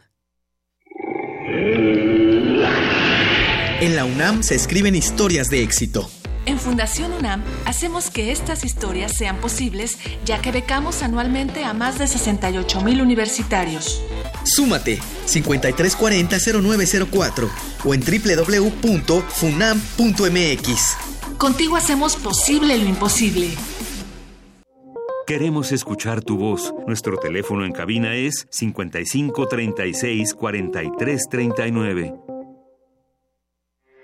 Porque tu opinión es importante, síguenos en nuestras redes sociales, en Facebook como Prisma RU y en Twitter como arroba PrismaRU.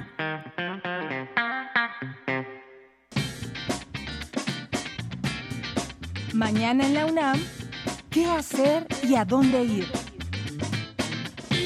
Como parte del seminario permanente sobre agricultura, alimentación y nutrición, el Programa Universitario de Alimentos realizará el foro Los recursos pesqueros de México y la alimentación, con la ponencia del doctor en ciencias Adolfo García Gasca, quien ha desarrollado su investigación en temas como la ecología marina, pesquerías y sustentabilidad. Asiste mañana a las 12 del día al auditorio José Luis Sánchez Briviesca, en la Torre de Ingeniería, en Ciudad Universitaria. Te recomendamos la proyección del clásico mexicano Mariana Mariana, del director Alberto Isaac Ahumada, cineasta, pintor, caricaturista y nadador olímpico mexicano, que narra la historia del hijo menor de una familia originaria de Guadalajara, que se ha mudado a la elegante colonia Roma en el entonces llamado Distrito Federal. Carlitos se enamora de la joven madre de su mejor amigo. Esto desata una serie de emociones que jamás había sentido y que quizá nunca volverá a experimentar con tanta intensidad. La función será mañana 27 de junio a las 15 horas en la sala José Revueltas del Centro Cultural Universitario. La entrada general es de 40 pesos. En el marco de la conmemoración del Día Internacional del Orgullo LGBT, la Escuela Nacional de Trabajo Social realiza la conferencia Familia y Diversidad Sexual, con la participación del maestro Irving Vázquez Cruz. La cita es mañana 26 de junio a las 11.30 horas en el auditorio 8 de marzo de 1857. La entrada es libre. Continuamos dos de la tarde con siete minutos y queremos mandar saludos a quienes nos escriben a través de Twitter en arroba prisma RU. Muchas gracias. Aquí a Bruli le mandamos un saludo a la FES Aragón, Gerlanda P, Jesús Zavala. El negrito en el arroz que nos dice ya tiene rato que no lo consentimos y es que un día como hoy nació el músico británico Colin Greenwood, bajista de la banda Radiohead. ¿Sabías que estudió literatura inglesa en Cambridge? Bueno, pues a ver si a ver si da tiempo de complacerte y además con la venia de nuestro productor. Luis Gutiérrez también nos escribe por aquí, Alejandro Cardiel, César Soto, Libros Crim UNAM, muchos saludos, Jesús de la Rosa, Edgar, Magdalena González, eh, nos escribe también Sandra Mich, Galán de Barrio, eh, Sony Ale, Alejandro Toledo, que en un momento estará aquí con nosotros, Carlos Carlos Río Soto, Puea UNAM, también les mandamos muchos saludos, Historia SUA y Ed, eh, también eh, formando historiador, muchas gracias, que nos escribe eh, también queremos mandar saludos a Teacher Índigo, Ivonne Herrera, a nuestros amigos de UNAM Global, al IUNAM, a Edi Edi, NJRJ, UNAM Digital también, muchas gracias. Camila Ayala Espinosa, Gaby Romo, Gerardo Contreras, que nos dice, ojalá el gran Fabián Romo comente de las computadoras que lograron poner gente en el espacio. Saludos, muchas gracias. Todavía nos falta otra conversación con él. Gerardo, muchas gracias por tu comentario. Alice.mac, Cosimo Pio Vasco también, muchos, muchos saludos. Nos escribe también por aquí Roberto. Eh, nos escribe el negrito en el arroz de nueva cuenta, el Excel que, el Enalt, que platicábamos aquí en, hace un momento en Cultura sobre el tema para enseñanza de idiomas en la UNAM, nada como la FESA Catlán. Gracias por tu comentario. José Luis Sánchez también nos dice eh, que le gustó mucho la entrevista con el experto en computación. Si en todo momento se está expuesto a intervención eh, cibernética, ¿qué pasará durante el conteo rápido y resultado final de la elección? ¿Cómo podemos regresar? ¿Cómo podemos estar seguros del cómputo final? Y nos manda aquí una nota de reporte índigo en opinión de Ramón Alberto Y quien opina que el hecho de que Jaime Rodríguez el Bronco se mantenga en la boleta presidencial, a pesar de que se le tipificó como delincuente electoral, deja mucho que desear de los árbitros electorales. Gracias por tu comentario y tu envío. Ivonne y Magdalena con, eh, González también, muchos saludos. Dos de la tarde con nueve minutos y acaba de anotar un gol Nigeria. Se pone el marcador uno a uno con Argentina. Bien, vamos a continuar con la información de la universidad. Investigadoras hablan de las experiencias y narrativas sobre la lactancia. Mi compañera Cristina Godínez nos amplía esta información. Auditorio de Prisma RU, buenas tardes. Como parte del ciclo de conferencias Desigualdades de Género, Cuerpo y Salud, se impartió la conferencia Lo Natural es Político, experiencias y narrativas sobre la lactancia materna de mujeres en Morelos y Ciudad de México. Y en este sentido, la investigadora Carolina Peláez González señaló que los discursos permiten un análisis social y de salud pública. Escuchemos. El tema de la salud pública a mí me parece sumamente interesante, ¿no? Porque es ahí donde vemos también cómo eh, interactúan una serie de dispositivos, es decir, una serie de saberes, de prácticas, de aprendizajes sobre cómo debe ser la lactancia, ¿no? Es decir, las mujeres como receptoras, entre comillas, ¿no? De, de esos saberes y aprendizajes. ¿Por qué? Porque al final de cuentas, eh, dentro de estos imaginarios, está la idea de las mujeres son responsables de la alimentación de un individuo, ¿no? Y yo creo que en parte también podemos entender este miedo que se siente, esta relación entre el amor, el, miedo y la culpa. En tanto, Ana Paulina Gutiérrez, investigadora de Morelos, expresó que distintas categorías que ordenan el mundo social pueden ayudar en el análisis de la desigualdad. En general, lo que vemos ahí, y tiene que ver también con reflexionar sobre la desigualdad, ¿no? Eh, la desigualdad entendida no solo en relación con la diferencia entre hombres y mujeres, sino también entre las mismas mujeres que tienen condiciones de vida muy distintas, ¿no? O sea, la desigualdad se estaría pues construyendo y viviendo como en consideración con, estas eh, diferencias, ¿no? Es decir, género, clase, eh, raza, eh, etnia, o sea, en fin, todas estas categorías que ordenan el mundo social, pues tendrían que estar eh, tomadas en cuenta para hacer un análisis que nos pudiera dar información sobre la desigualdad en este proceso social en particular. ¿no? Deyanira, este ciclo de conferencias se realiza en el Instituto de Investigaciones Sociales de la UNAM. Este es mi reporte. Buenas tardes. Buenas tardes, gracias Cristina Godínez. Vamos ahora con Virginia Sánchez, el reconocido antropólogo Oriol Romaní, dictó la conferencia Drogas y Ciencia, unas relaciones difíciles. Adelante Vicky, buenas tardes. Hola, ¿qué tal, Deyanira, auditor de Prisma RU? Muy buenas tardes. Así es, pues, al tomar el biopositivismo como único modelo y paradigma de lo científico, cuya tendencia es naturalizar muchas diferencias sociales y con esto generar una orientación desde ciertos poderes de la investigación, estudios en el caso de las drogas, pues han ido más dirigidos sobre los aspectos negativos. Y, por ejemplo, pues existe poca investigación entre la relación de las drogas y el placer. Así que para determinar la, solidez de un estudio sobre las drogas debe haberse elaborado desde la consideración de tres elementos fundamentales, las sustancias, los sujetos y los contextos. Bajo esta premisa, el antropólogo y académico de la Universidad de Barcelona, Oriol Romaní, presentó la conferencia Drogas y Ciencia, unas relaciones difíciles en el Instituto de Investigaciones Jurídicas. Ahí señaló que, por ejemplo, los primeros discursos en los que se basaron las primeras políticas de prohibición de la era moderna, pues se dieron en Filipinas cuando pasó de depender de España a depender de Estados Unidos para prohibir el opio lo cual sentó, dijo, las bases de un consenso para establecer un discurso prohibicionista ad hoc al, cientificismo de la posguerra. Escuchémosle.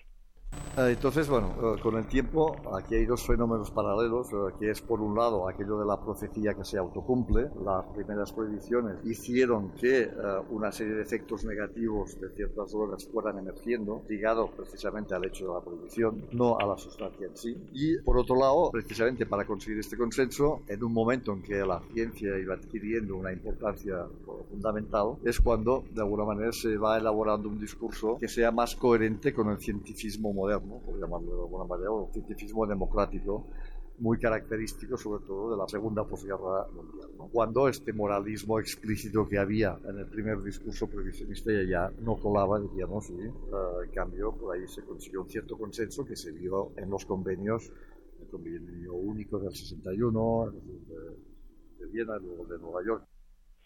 Y bueno, en el caso de la cannabis dice, existieron muchos informes científicos que fueron descartados pues al no responder estos al modelo moral de la marihuana, no este precepto que se tenía de la marihuana como azote de la juventud.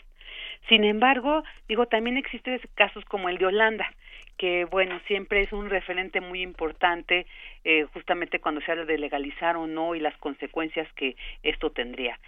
Sobre esto dijo lo siguiente.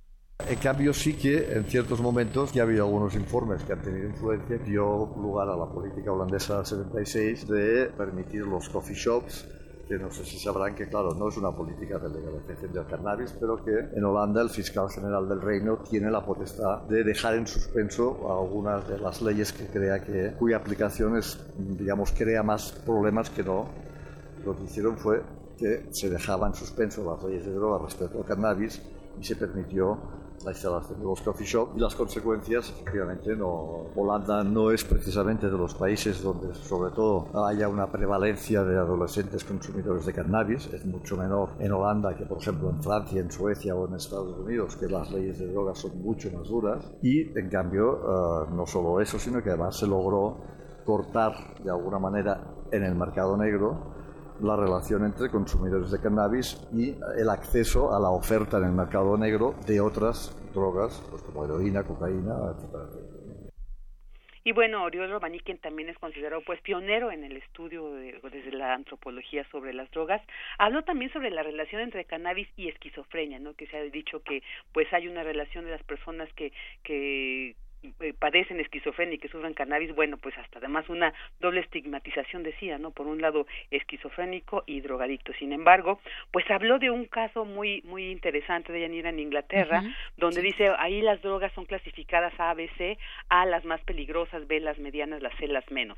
Y bueno, en un principio la marihuana estaba clasificada entre la A, ¿no? Como las más las más graves, no, perdón, eh, entre la B, dijo la B. Después la reclasificaron a la C como la menos nociva. Sin embargo, pues después de ciertas discusiones y como él decía desde esta visión un poco conservadora, la volvieron, la volvieron a reclasificar y dice curiosamente cuando se dio esta reclasificación, cuando lo vuelven, la vuelven a poner en vez de de bajo impacto, no como de mediano, pues incrementaron nuevamente los casos de reingreso por esquizofrenia. Entonces, por eso dijo, es muy importante para establecer eh, cualquier política o para desarrollar cualquier investigación, pues sí considerar siempre el contexto como uno de los elementos fundamentales.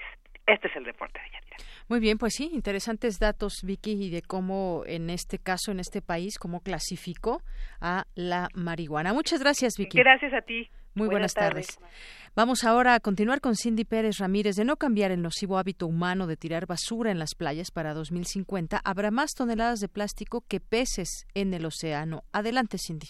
¿Qué tal, Deyanira? Muy buenas tardes. Así lo señaló Ana Carolina Ruiz Fernández, investigadora de la Unidad Mazatlán del Instituto de Ciencias del Mar y Limnología de la UNAM, quien dijo que los plásticos desechables como botellas para agua potable, contenedores de alimentos y otros empaques proliferan a la vista de todos en playas y mares de México y otros países, especialmente después de temporadas vacacionales. Su mala gestión provoca que cada año vayan al océano entre 5 y 13 millones de toneladas basura que estamos tirando al mar nos la vamos a comer de regreso. Hay un estudio hecho en el 2003, hacen un modelo de lo que implica la cantidad de plásticos que están en estos giros alrededor del, del mundo. El giro del Pacífico, este que tiene no me acuerdo cuántos kilómetros cuadrados de extensión. Lo único que me acuerdo es que hicimos la cuenta y era 27 veces el estado de Sinaloa, ¿no? El desecho de plástico de manera inadecuada. En peso, conforme la tasa de crecimiento para el año 2050 va a haber mucho más plásticos que peces en el océano. Para revertir esta tendencia, monitorear algunos mares de América Latina y el Caribe y realizar un diagnóstico de los daños, se lleva a cabo un proyecto internacional auspiciado por el Organismo Internacional de Energía Atómica que ha unido los esfuerzos de 16 países de la región para implementar un proyecto de cooperación técnica regional. En el caso de México, Mazatlán es el sitio seleccionado, así que la bahía de ese puerto y el estero de Urias serán las zonas de estudio. El equipo científico, encabezado por Ruiz Fernández, es de la Unidad Mazatlán del Instituto de Ciencias del Mar y Limnología de la UNAM. Es la información que tenemos. Muy buenas tardes. Relatamos al mundo. Relatamos al mundo. Porque tu opinión es importante, síguenos en nuestras redes sociales, en Facebook como Prisma RU y en Twitter como arroba PrismaRU. Prisma RU. Relatamos al mundo. Debate RU.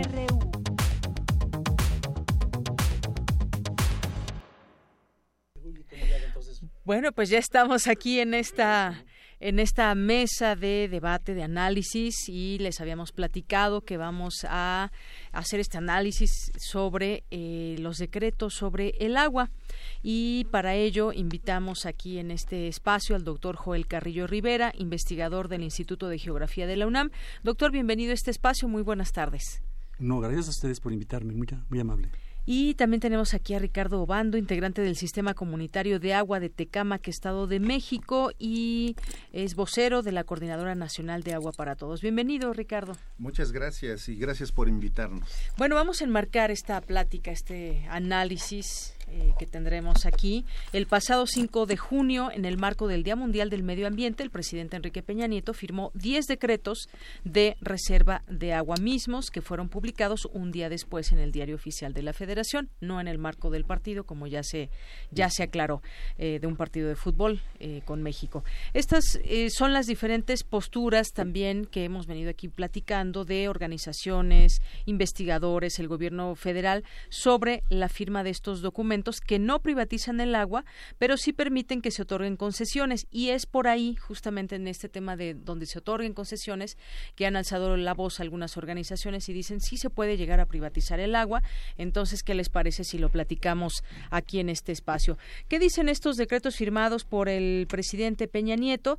Bueno, pues lo principal hay que señalarlo, eliminan las vedas de casi 300 cuencas hidrológicas en el país, que equivalen al 55% de lagos y ríos de, México. Este cambio significa que no habrá impedimentos para la extracción de agua en estas cuencas. Y bueno, pues ¿qué significan estos decretos o qué significa más bien el fin de una veda? ¿Cómo es que se decide? ¿Quién debe decidir sobre una veda? Platiquemos de, ello. ¿Con quién empezamos? Doctor. Bueno, adelante. Gracias. Mira, aquí hay una, una, una problemática básica cuando se trata de saber por qué o cómo, bajo qué bases se quitó la veda. Incluso también hay que comentar que los mismos decretos se establecen vedas adicionales, que eso luego pasa a ser desapercibido. Bueno, y en ambos casos hay una crítica muy importante porque no se sabe exactamente de qué se está hablando. O sea, el, la Comisión Nacional del Agua usa para ese referente la norma 011 que es la de disponibilidad de las aguas superficiales y también de las subterráneas, están inscritas en, esta misma norma. Y sin embargo, aquí hay un, la problemática está en que si bien el esquema planteado en la norma es, digamos, científicamente correcto, en la práctica ya ya adolece de muchas situaciones, porque hay muchos supuestos, no mediciones, sino supuestos que están involucrados en esta en esta, la aplicación de esta norma y otro aspecto muy importante que es que carece de un sustento de, de, la calidad del agua que se va a proponer que existe. ¿sí? Una, cosa es que digas que hay agua X, y que ya tenga en, en, inicio una, pues diríamos que una serie de preguntas detrás sobre la validez del, del, del número que te están dando. Y la otra está en el contexto de que es, es, esa agua que tengo yo disponible tiene la calidad digamos buena para qué y luego el otro punto que todo esto está relacionado con, con, con una norma que tiene que ver con el caudal ecológico. O sea, el caudal ecológico es una cantidad de agua que debe mantener un río, digamos, o un cuerpo de agua, un, una humedal, un humedal. El problema es que eso se hace a nivel de sitio, no a nivel regional, porque a final de cuentas este sitio del de, digamos donde va el río, en esa parte del río o en este humedal, el agua no se genera en la vecindad de estos lugares, sino se, se está generando de seguro lugares fuera, más allá de este, de este sitio considerado. Entonces, eso nos lleva a preguntar, ¿eso cómo se estudió? ¿Cómo se incluyó? Porque con el balance, como se establece, pues nos prohíbe, censo estricto, hacerlo para fines, este, digamos, de, de gestión. Muy bien. Bien, eh, vamos a, continuar ahora, gracias doctor Joel Carrillo, con eh, Ricardo Obando de mm. Agua para Todos. Eh, uno se pregunta, a ver, estas cuencas estaba la prohibición total de su aprovechamiento. Ahora se levanta esta veda y se puede utilizar. ¿Para qué se utiliza y cómo es que ustedes dicen, bueno, parece ser que ahí se puede meter este título de, de concesión y a su vez de privatización? Muy bien, yo creo que antes de entrar al punto de los decretos, creo, creo pertinente señalar que el marco jurídico regulatorio del agua en nuestro país es obsoleto. No hay que olvidar que el 8 de febrero del año 2012, en el artículo cuarto constitucional, se eleva este derecho humano al agua y saneamiento en el párrafo sexto de este artículo cuarto. Eh, en el artículo tercero transitorio de este decreto se mandata que el Congreso tendrá 360 días para hacer una nueva ley general de aguas, cosa que a hoy en día, o sea, no ha sucedido. Eh, el Estado, el, bueno, el Congreso más bien ha intentado aprobar en dos ocasiones leyes, pero que por angas o por mangas no ha sido posible aprobar. Eh, por ejemplo, en el 2015 todos recordamos que se echó para abajo la famosa ley Korenfeld, que se le puso así porque era el titular de la Conagua quien la promovía. Este, a principios de este año, el, diputado Ignacio Pichardo Lechuga también inició un proceso de consulta a partir de enero para una nueva intentona de, una nueva ley general de aguas. Pero resulta que desde nuestro punto de vista ninguna de estas dos propuestas que han venido del Congreso o de Korenfeld eh, cumple con, con, el requerimiento de una nueva ley general de aguas.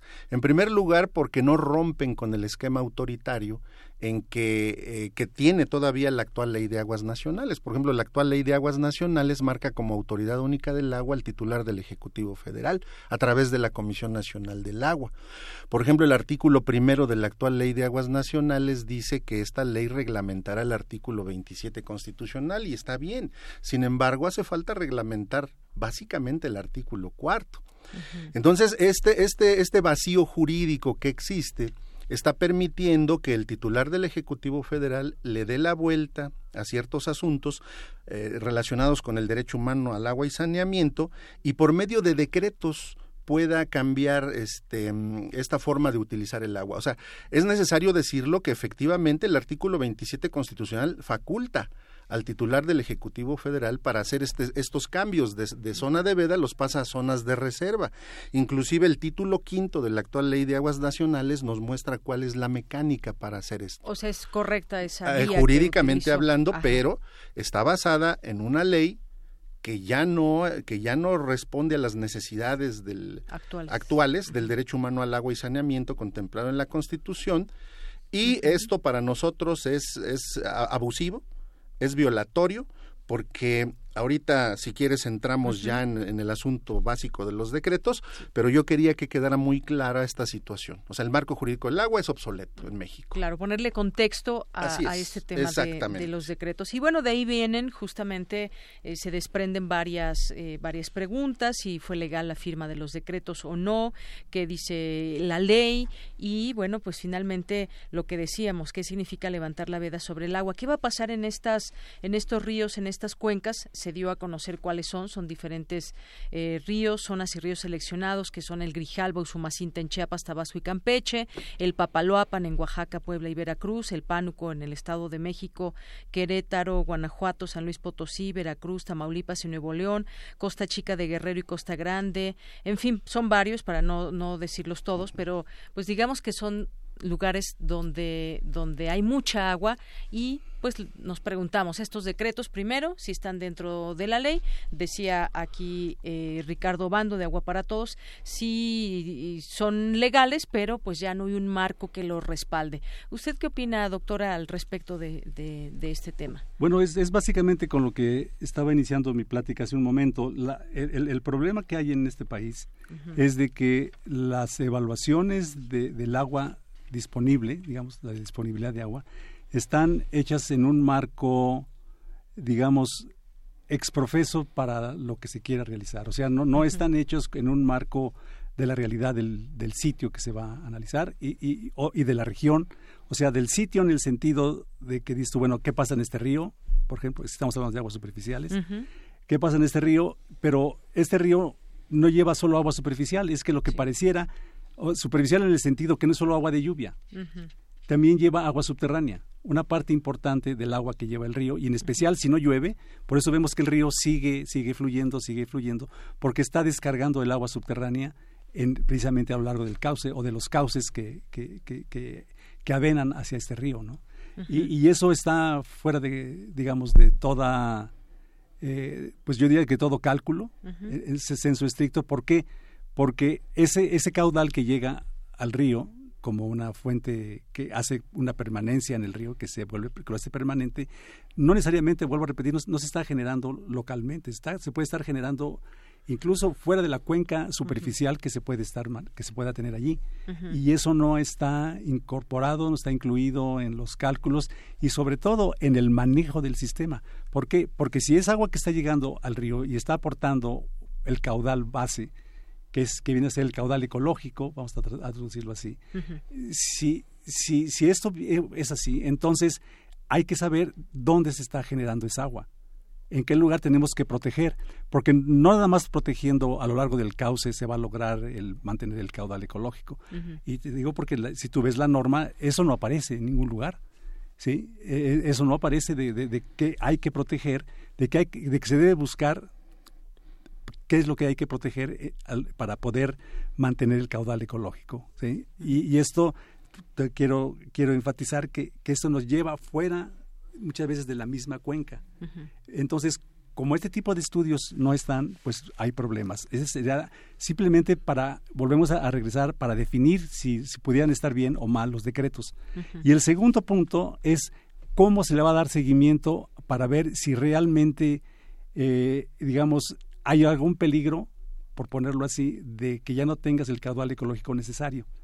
O sea, ¿dónde se va a poner el, digamos, el medidor que te va a estar marcando, digamos, tres zonas o las que tú quieras, donde está diciendo, bueno, no hay problema, luego, cuidado, digamos, como dicen, este, zona amarilla y cuidado, ahora sí, extrema, zona roja. ¿sí? Eso en, el país no, no es algo que sea común, que sea cotidiano y que evidentemente no está incorporado en, en el referente para poder, digamos, manejar, gestionar en una forma eh, positiva hacia el ambiente y, para cumplir con lo que supuestamente se está tratando, que es proteger los ecosistemas.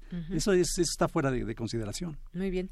Bueno, si les parece, vamos entrando a este, al tema en qué sentido también. Eh, ahí parece ser dos posturas. Quien dice, con estos decretos se va a privatizar el agua. Y hay quien dice, pues no, no se va a privatizar por todo lo que se puede exponerlo y lo que implica esta veda. Este cambio significa que no habrá impedimentos para la extracción de agua en estas cuencas. Eh, eh, así lo, lo entendemos, creo que, creo que todos. Pero entonces eh, significa que puede aprovecharse esa agua. Aquí la pregunta sería, ¿de qué manera la vamos a aprovechar? ¿Quién se va a encargar de decir, yo voy a a tomar esta agua y a darle tal uso. Es decir, van a em, em, entrar empresas o mexicanas o extranjeras, se puede, no se puede. Sí hay quien va, digamos, a aprovechar esta agua, pero ¿cómo? ¿De qué manera se da? ¿Por ahí se puede entrever esa privatización o definitivamente no? Eh, Ricardo Bando. Sí, eh, uno de los problemas que contienen estos decretos es básicamente que, por ejemplo, no se, no se refieren, o sea, en ningún lado de los decretos aparece el derecho humano al agua y saneamiento. Eh, se sustituye este, este concepto de derecho humano al agua y saneamiento por el de uso público urbano. Y en este uso público urbano, que son el que, el que se va a dar con la, con la quitada de la veda y el establecimiento de las zonas de reserva, pues lo que va a hacer es que este término es bastante amplio. ¿no? ¿Significa que hay que pagar por el agua? Eh, ¿Quién? ¿Los que van a hacer usufructo de ella? ¿O quienes van a recibir esa agua? Eh, para Eh, aprovechar. No, o sea, bueno, la concesión la, da, la va a dar la Conagua y obviamente la, con- la Conagua cobra derechos por extracción de agua. Sin embargo, aquí el problema no es ese, el problema es de que eh, es muy amplio el margen de, de- de- de, digamos, de, ¿cómo le podríamos llamar? Eh, ¿Qué, qué significa concesión del agua? ¿Quién va a concesionar el agua? Bueno, eh, en, el, en la actual ley de aguas nacionales existen dos figuras, o sea, es la, la concesión y la asignación. O sea, la asignación se basa fundamentalmente a la, a dotación de agua a los sistemas público-urbanos en los municipios. ¿Y la Conagua decide a quién darle esa concesión? Ah, es- así es, bueno, esa es una asignación. La concesión ya implica Ujú. el pago de derechos porque se estaría dando a personas físicas o morales. ¿Sale? Entonces, eh, aquí la, la problemática es que se liberan, pues, grandes cantidades de agua, precisamente porque se quita la prohibición. O sea, una veda es una prohibición. Únicamente se respetan los títulos que ya se habían dado con anterioridad. Y cuando se cambia a zona de reserva, eso quiere decir que se liberan caudales que unos pueden ir para uso público urbano o para este uso ambiental, pero el resto se van a liberar para cualquier tipo de proyecto, ¿no? O sea, ese es, ese es el problema básico. Incluso eh, quiero mencionar algo que viene en todos los decretos. ¿eh? Fíjese, dice textualmente los decretos. Las concesiones o asignaciones otorgadas con anterioridad a la entrada en vigor del presente decreto serán reconocidas siempre que el título esté vigente. Y aquí tenemos un grave problema porque resulta que muchas de las concesiones y las asignaciones dadas por la Conagua a los núcleos agrarios afectados ya están caducadas, son alrededor de 50 mil concesiones que ellos tienen. Entonces, como este proceso de registro en- en- de, de que tenían ellos la obligación de hacer de acuerdo a la actual ley de aguas nacionales, que se dio en, en- en- en este proceso en los años 90, pues resulta que muchos no renovaron y muchos van a perder su, su, su caudal de agua, su asignación, su concesión, y todo eso se va a liberar precisamente para que la Conagua pueda concesionar esa agua a otro tipo de actores, que ya los hemos prefigurado en la reforma energética, que es la minería, que es la fractura hidráulica, que son los trasvases. ¿Fracking? Y la fractura hidráulica, así es. Entonces, eh, esta ley es un abuso porque despoja, o sea, sienta las bases del despojo, no está fundamentada en el derecho humano al agua y saneamiento, sino que utiliza la figura del uso público urbano, que es muy abierto, eh, en las aguas que se van a liberar de las zonas de veda y pues básicamente ese es, ese es el problema esencial que nosotros vemos, ¿no? O sea, ellos le están dando la vuelta con decretos este, porque no han tenido la capacidad de tener una nueva ley general de aguas que haga valer el derecho humano al agua y saneamiento. O sea, así lo vemos nosotros. Gracias, eh, Ricardo Bando de Agua para Todos. Doctor Joel Carrillo, investigador del Instituto de Geografía de la UNAM. ¿Vamos hacia la privatización o definitivamente no? ¿Cómo lo ve usted? Bueno, mira, eh, aquí hay una cuestión bien interesante con esto de la privatización y otras palabritas mágicas como la de, digamos, disponibilidad, la palabrita de sobreexplotación que decíamos, la, la de demanda, la de escasez, que, que lo único que, que básicamente algunas tienen definición y otras tienen una definición completamente, digamos, errada. eh, y otras no tienen definición, como por ejemplo sobreexplotación, que es lo que se aduce en, en muchos de los reglamentos, que para evitar, este, prever y demás la sobreexplotación, es, es, es- no, no, no, hay, no hay una definición clara del- de, qué cosa es esto. Sin embargo, es bajo el concepto de sobreexplotación, evita que, que un usuario, digamos, eh, de pocos recursos, vamos a llamarlo en alguna forma, eh, pues no puede tener acceso a- al- al agua que, que busca a través de un permiso, pero un concesionario o, un, usuario de, capacidad económica, pues puede pagar un abogado para, para demandar a, a- la Comisión Nacional del Agua eh, y, exigirle que como eh, no está definido el término, se ampara para la resolución que se, que se le dio a su cliente de no poder usar el agua en tal sitio. ¿sí? Entonces, este es una, una- un, un- un- un manejo de juez y parte en el, en el- en el esquema de lo que estamos tratando de comentar. Eh, ahora, cuando hablamos de privatización, bueno, eh, la, eh, hay, que, hay que acordarnos, y es, un, y es un esquema bastante delicado, porque si bien en los decretos no aparece la palabrita privatización, cuando estamos viendo la, la, Constitución, en la Constitución dice que el agua es de la nación. y, y bueno, hay que revisar ese concepto porque, porque entonces esto también implica que si el agua es de la nación, y en el caso del, del agua, este, y por ejemplo el de la subterránea, eh, implica que, que, el, agua es del dueño del terreno, porque el agua está debajo del terreno del, de, un usuario, de un usuario del terreno, por ejemplo.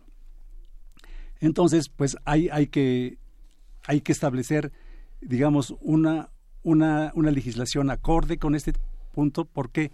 Porque si no tenemos claridad en el esquema de qué cosa es, sobre todo el esquema de privatización que, vuelvo a repetir, se, se, da, se, se, establece, se pone, se habla mucho del, del esquema de privatización, pero desde mi perspectiva se usa como cortina de humo, ya lo he dicho en otras ocasiones y, y espero que lo tomen, este, digamos, correctamente, como una cortina de humo para esconder el, digamos, la cuestión esencial que es de qué es lo que estamos nosotros, este, eh, digamos, tratando de, de, incorporar, ya sea a través de un decreto o a través de una concesión o a través de una asignación, qué cosa es lo que estamos este, nosotros tratando de, incorporar. O sea, el objeto no está claro y, y, y nos llevan a que nos distraigamos del objeto haciéndonos pensar en que no, que es privatización, que si no es privatización, que está sobreexplotado, que no es sobreexplotado, que es escaso, que no es escaso, cuando realmente no se ha definido el objeto de estudio, el objeto de trabajo, el objeto de lo que implica esto, para, por ejemplo, para las partes, de, digamos, de los ecosistemas. ¿sí? Porque no es lo mismo que tengamos, que esté concesionando, por llamarlo de alguna forma, 10 de los 20 que tenemos, a que esté considerando 10 de los 1000 que tenemos, o a que esté considerando 10 de los 9 que tenemos. ¿sí? O sea, eso no está absolutamente claro porque la metodología que se usa no es la, correcta y no tanto por la metodología en sí, sino por las mediciones que, se, que, deben estar representadas en esta metodología que, de las cuales carecemos. Muy bien, gracias, eh, doctor. Ahora, eh, ¿Qué, hubiera pasado o por qué la necesidad de, estos decretos? Eh, ¿Qué opinan ustedes? ¿Por qué esa necesidad de levantar esta veda a cuencas y ríos? ¿Qué, qué, pasaría si la dejamos igual tal como está? Bueno, pues del, del gobierno nos dicen eh, que eh, el presidente Peña Nieto dice de ninguna forma se otorgarán beneficios para ningún particular, por el contrario, permitirán preservar el medio ambiente y garantizar el agua para el consumo humano de 18 millones de habitantes que aún no nacen en una proyección a 50 años. Es decir, como si estuvieran viendo hacia eh, lo que viene para el futuro en estas distintas regiones, mm. donde hay pues esa potencialidad donde van a nacer muchas muchos miles de niños y entonces hay que preservar también este este derecho al agua o que se les haga llegar el agua. ¿Qué hubiera pasado si dejamos estos decretos? Bueno, eh, yo creo que, este, bueno, por lo menos a mí en lo particular me resulta muy difícil creerle a una persona como el titular del Ejecutivo, cuando en el año 2013 nos dijo que las reformas estructurales iban a traer beneficios a la población, que iba a haber gasolina accesible, electricidad accesible, este, etcétera, ¿no? Y ahora vemos a la luz de los acontecimientos que pues todo es falso. Y él cuando, cuando hace uso de la palabra y menciona todo lo que tú dices, pues a mí me resulta muy difícil creerle. Y me resulta muy difícil creerle por una circunstancia. Quiero hablar en este momento del Programa Nacional Hídrico 2014-2018, que es el plan rector de este gobierno.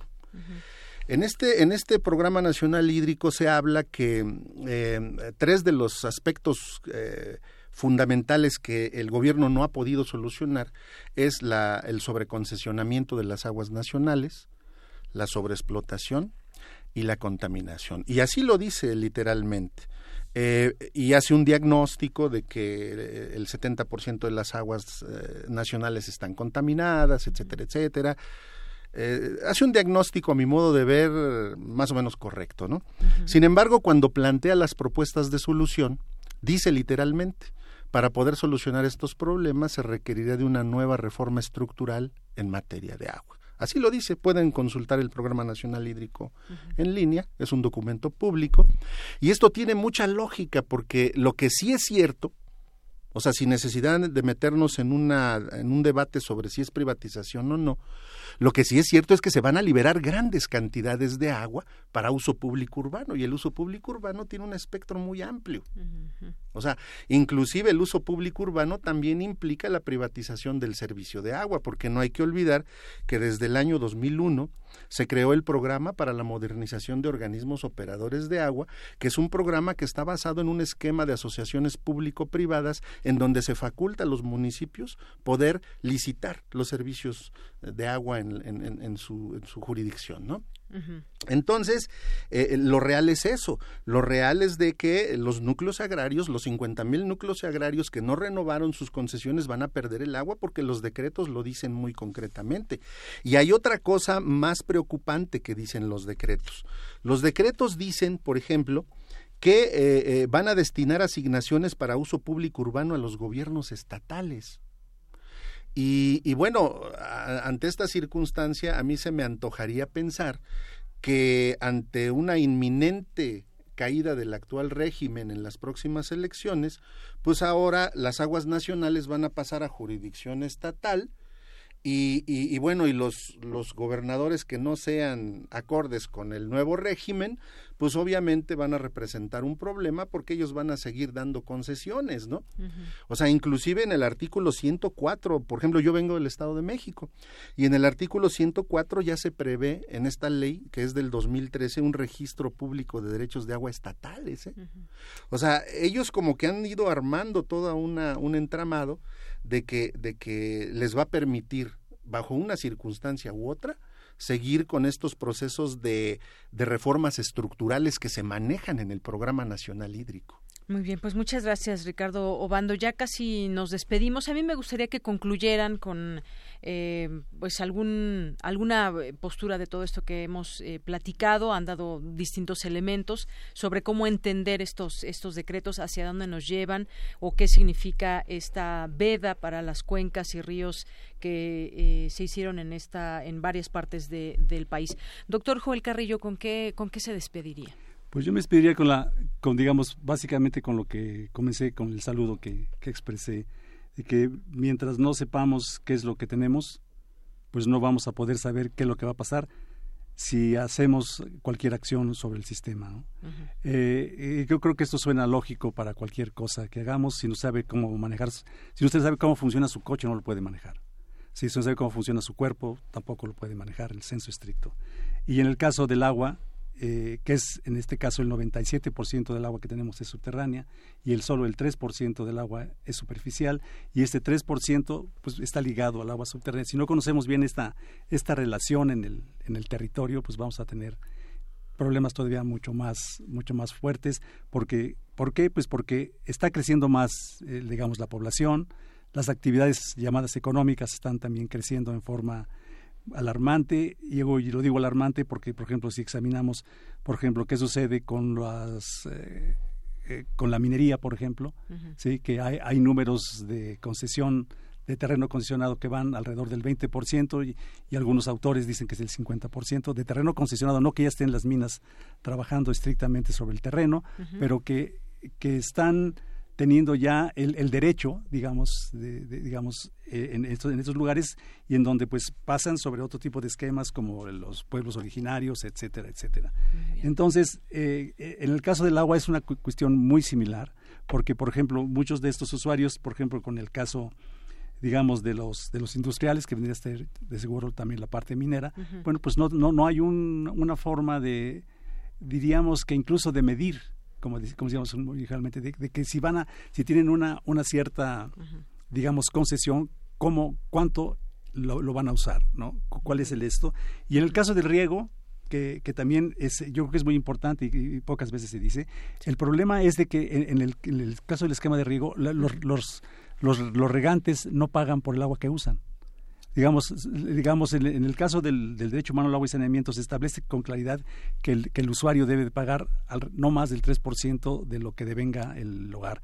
En el caso de los, de los compañeros este, de riego, simplemente no, no pagan. O sea, no está, bajo ningún aspecto que deban pagar y son los usuarios mayoritarios a nivel nacional. O sea, estamos hablando de que usan alrededor del 85% del agua, lo usan ellos, ¿no?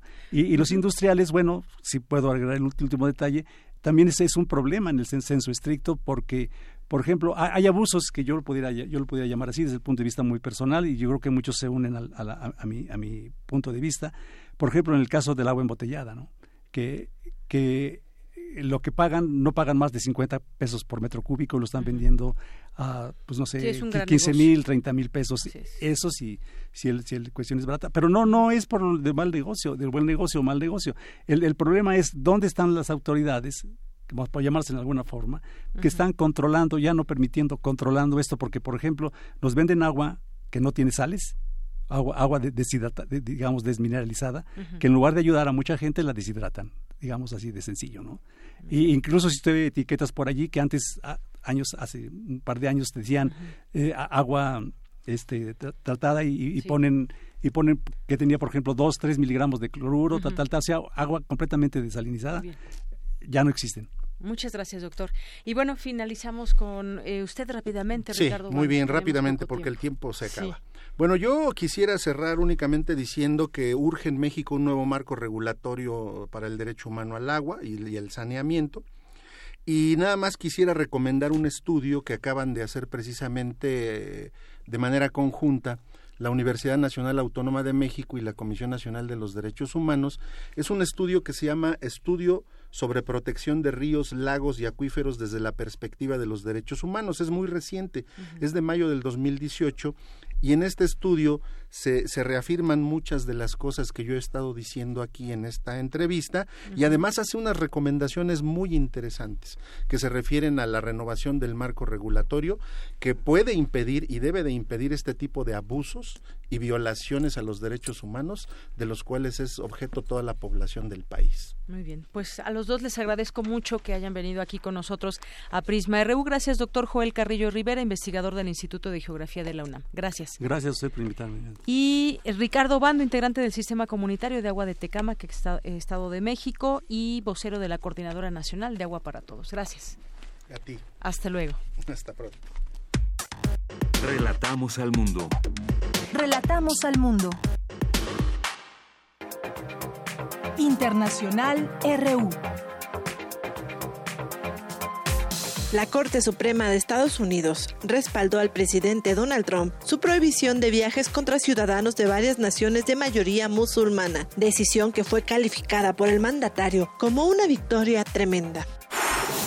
Tras más de siete años de guerra en Siria, con ciudades enteras destruidas, el mandatario Bashar al-Assad aseguró en una entrevista que no aceptarán recursos de Occidente para la reconstrucción. Además, negó la presencia de armas químicas en su nación. Desde 2013 no tenemos armas químicas. Y aunque no fuera así, esas armas solo se usan cuando uno está siendo derrotado, no cuando está ganando la guerra.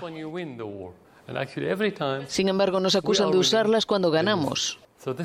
Lógicamente se ve que esto solo es un pretexto para apoyar a los terroristas en Siria. La canciller alemana Angela Merkel aseguró que los países más experimentados en la creación de acuerdos con las naciones de origen de los inmigrantes que llegan a Europa deben ser los que establezcan convenios a nombre de la Unión Europea. Por eso tenemos que hablar con los países tal y como hablamos ya con Libia, pues hablar con Marruecos o también con Senegal. Y como ya dije, podremos repartirnos las responsabilidades entre los jefes de Estado y de gobierno de la Unión Europea. Sé que un país va a hablar con uno o dos países y no solo en nombre de sus de los migrantes en su país, sino también en nombre de los demás colegas europeos y de la Comisión Europea. El presidente del gobierno español, Pedro Sánchez, dejó claro este martes al líder de la Generalitat de Cataluña, Quim Torra, que no piensa permitir un nuevo referéndum de autodeterminación de la comunidad autónoma. El gobierno de España está dispuesto a a normalizar las relaciones institucionales con la Generalitat de Cataluña. Tenemos una reunión el próximo 9 de julio y, por tanto, en los márgenes, lógicamente, de la Constitución, de nuestro Estado social y democrático de derecho, podemos hablar de muchas cosas, de muchas cosas. Pero, desde luego, lo que representó el, 1 de octubre, eh, pues creo que es una página que hay que pasar también por parte del independentismo, también por parte de quien es el presidente de todos los catalanes y catalanas, y a partir de ahí tener un tono constructivo. Yo creo que se pueden encontrar muchos puntos de unión, de trabajo en común. La comisaria europea de comercio, Cecilia Malmström, abrió la puerta para que la Unión Europea imponga medidas provisionales a mediados de julio para proteger su industria de distorsiones en el mercado causadas por productos de acero destinados a Estados Unidos que acaban en Europa. Es cierto que aplicamos una tarifa un poco más alta para los automóviles que los estadounidenses. La nuestra es del 10% y ellos tienen una del 2,5%. Pero la suya es mucho más alta en los camiones, el calzado, la ropa, así los aranceles generales entre nosotros son pequeños.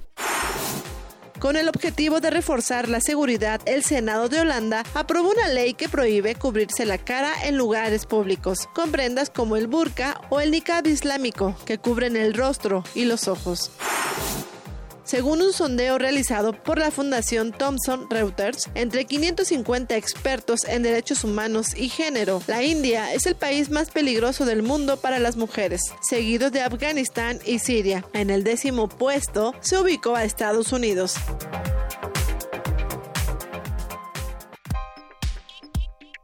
Colaboradores RU. Literatura.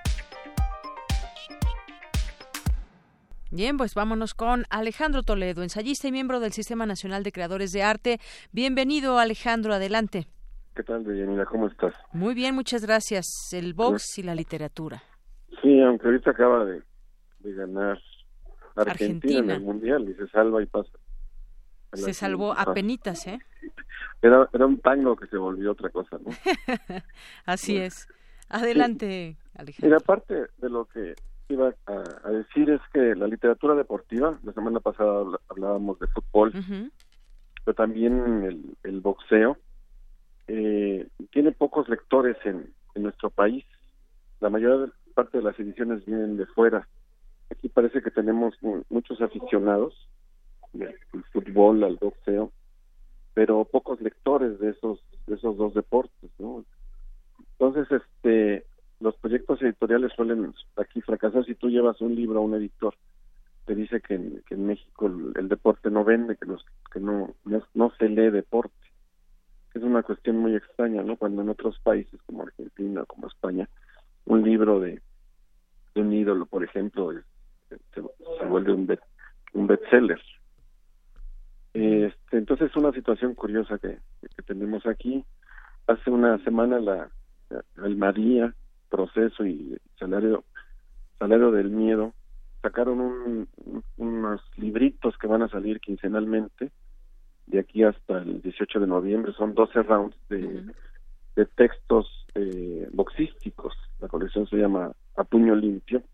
Son cada libro tiene 100 páginas. Van a ser como 1200 páginas de textos sobre boxeo y con material literario muy muy interesante, ¿no? Bueno, están los clásicos como son Cortázar o Conan Doyle, se, abre con Homero, en la Iliada hay una hay una pelea ahí de, de box y en la Odisea también hay otra que la protagoniza el mismo Odiseo, ¿no? Pero están los los clásicos de, de la literatura del, del boxeo, que, que es un género por otro lado muy rico, ¿no? Hay escritores como Hemingway, por ejemplo, como Jack London o como Norman Mailer, han, dejado muestras de, conocimiento boxístico en textos que además han sido literariamente sorprendentes, ¿no? Por ejemplo, ahora frente a mí tengo un libro que se llama El combate del siglo de, Jack London, que es una pelea de 1910 entre el gran campeón negro Jack Johnson y James J. Jeffries le llamaban la gran esperanza blanca, ¿no? Era una época en la que eh, en Estados Unidos cayó mal que hubiera un campeón negro, entonces este resucitaron a, o rescataron a su a su campeón anterior blanco que era Jeffries y se hizo una pelea que se convirtió en, en símbolo de muchos de muchos asuntos, ¿no? Y Jack London hizo la, la cobertura de esa de ese combate, ¿no? la, reunión de sus crónicas realmente es extraordinaria, ¿no? Y, muchos años después, Norman Mailer cubrió aquel, en, un libro que se llama El Combate, también la, la pelea, aquella aquel encuentro en Zaire entre Mohamed Ali y George Foreman, ¿no? Y, escribió un libro que es también una una delicia, ¿no? Para mí el, el, texto clave de reflexión de literatura boxística es el de Joyce Carol Waits, la escritora norteamericana, es un libro que se llama Del boxeo, que es, es un libro de reflexiones de lo que significa el, este espectáculo eh, complejo, digamos, y terrible, donde esta, esta confrontación entre, entre dos eh, seres de, condiciones similares en peso, en, en, edades. y, el libro de Joyce Carol es como que nos, nos, nos deja ver muy claro lo que es este la fuerza que puede tener el, el boxeo en, tanto en el espectador y las historias que se cuentan este por, por parte de los combatientes no la, historia que hay detrás de cada pelea no las las vidas que se que se entrecruzan ¿no?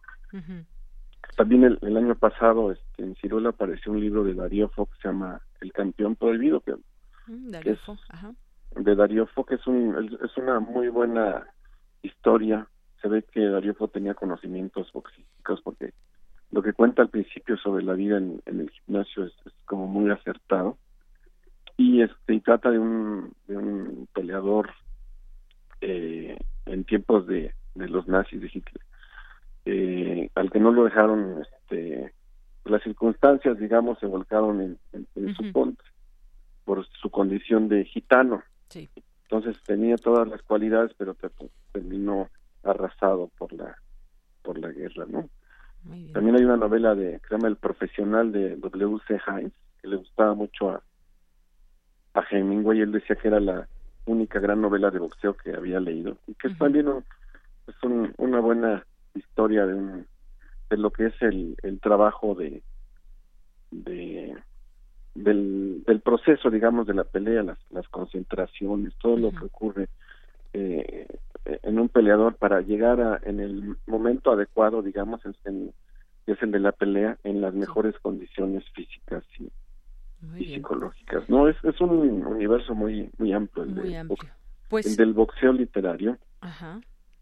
Pues... Yo tengo una antología circulante que se llama Historias del Ring, el Cali Arena, que es material literario, incluso hay una hay un texto de Novo, por ejemplo, cuando se asombra de ver una una pelea y él, pide que haya una orquesta al lado de los peleadores para darle este música a esa a esa danza que él ve en, en, un encuentro boxístico. Muy bien.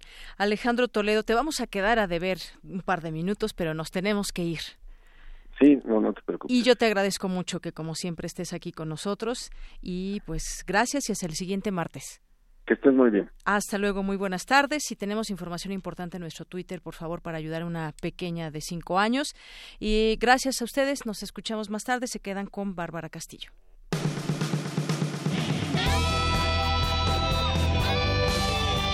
Prisma RU.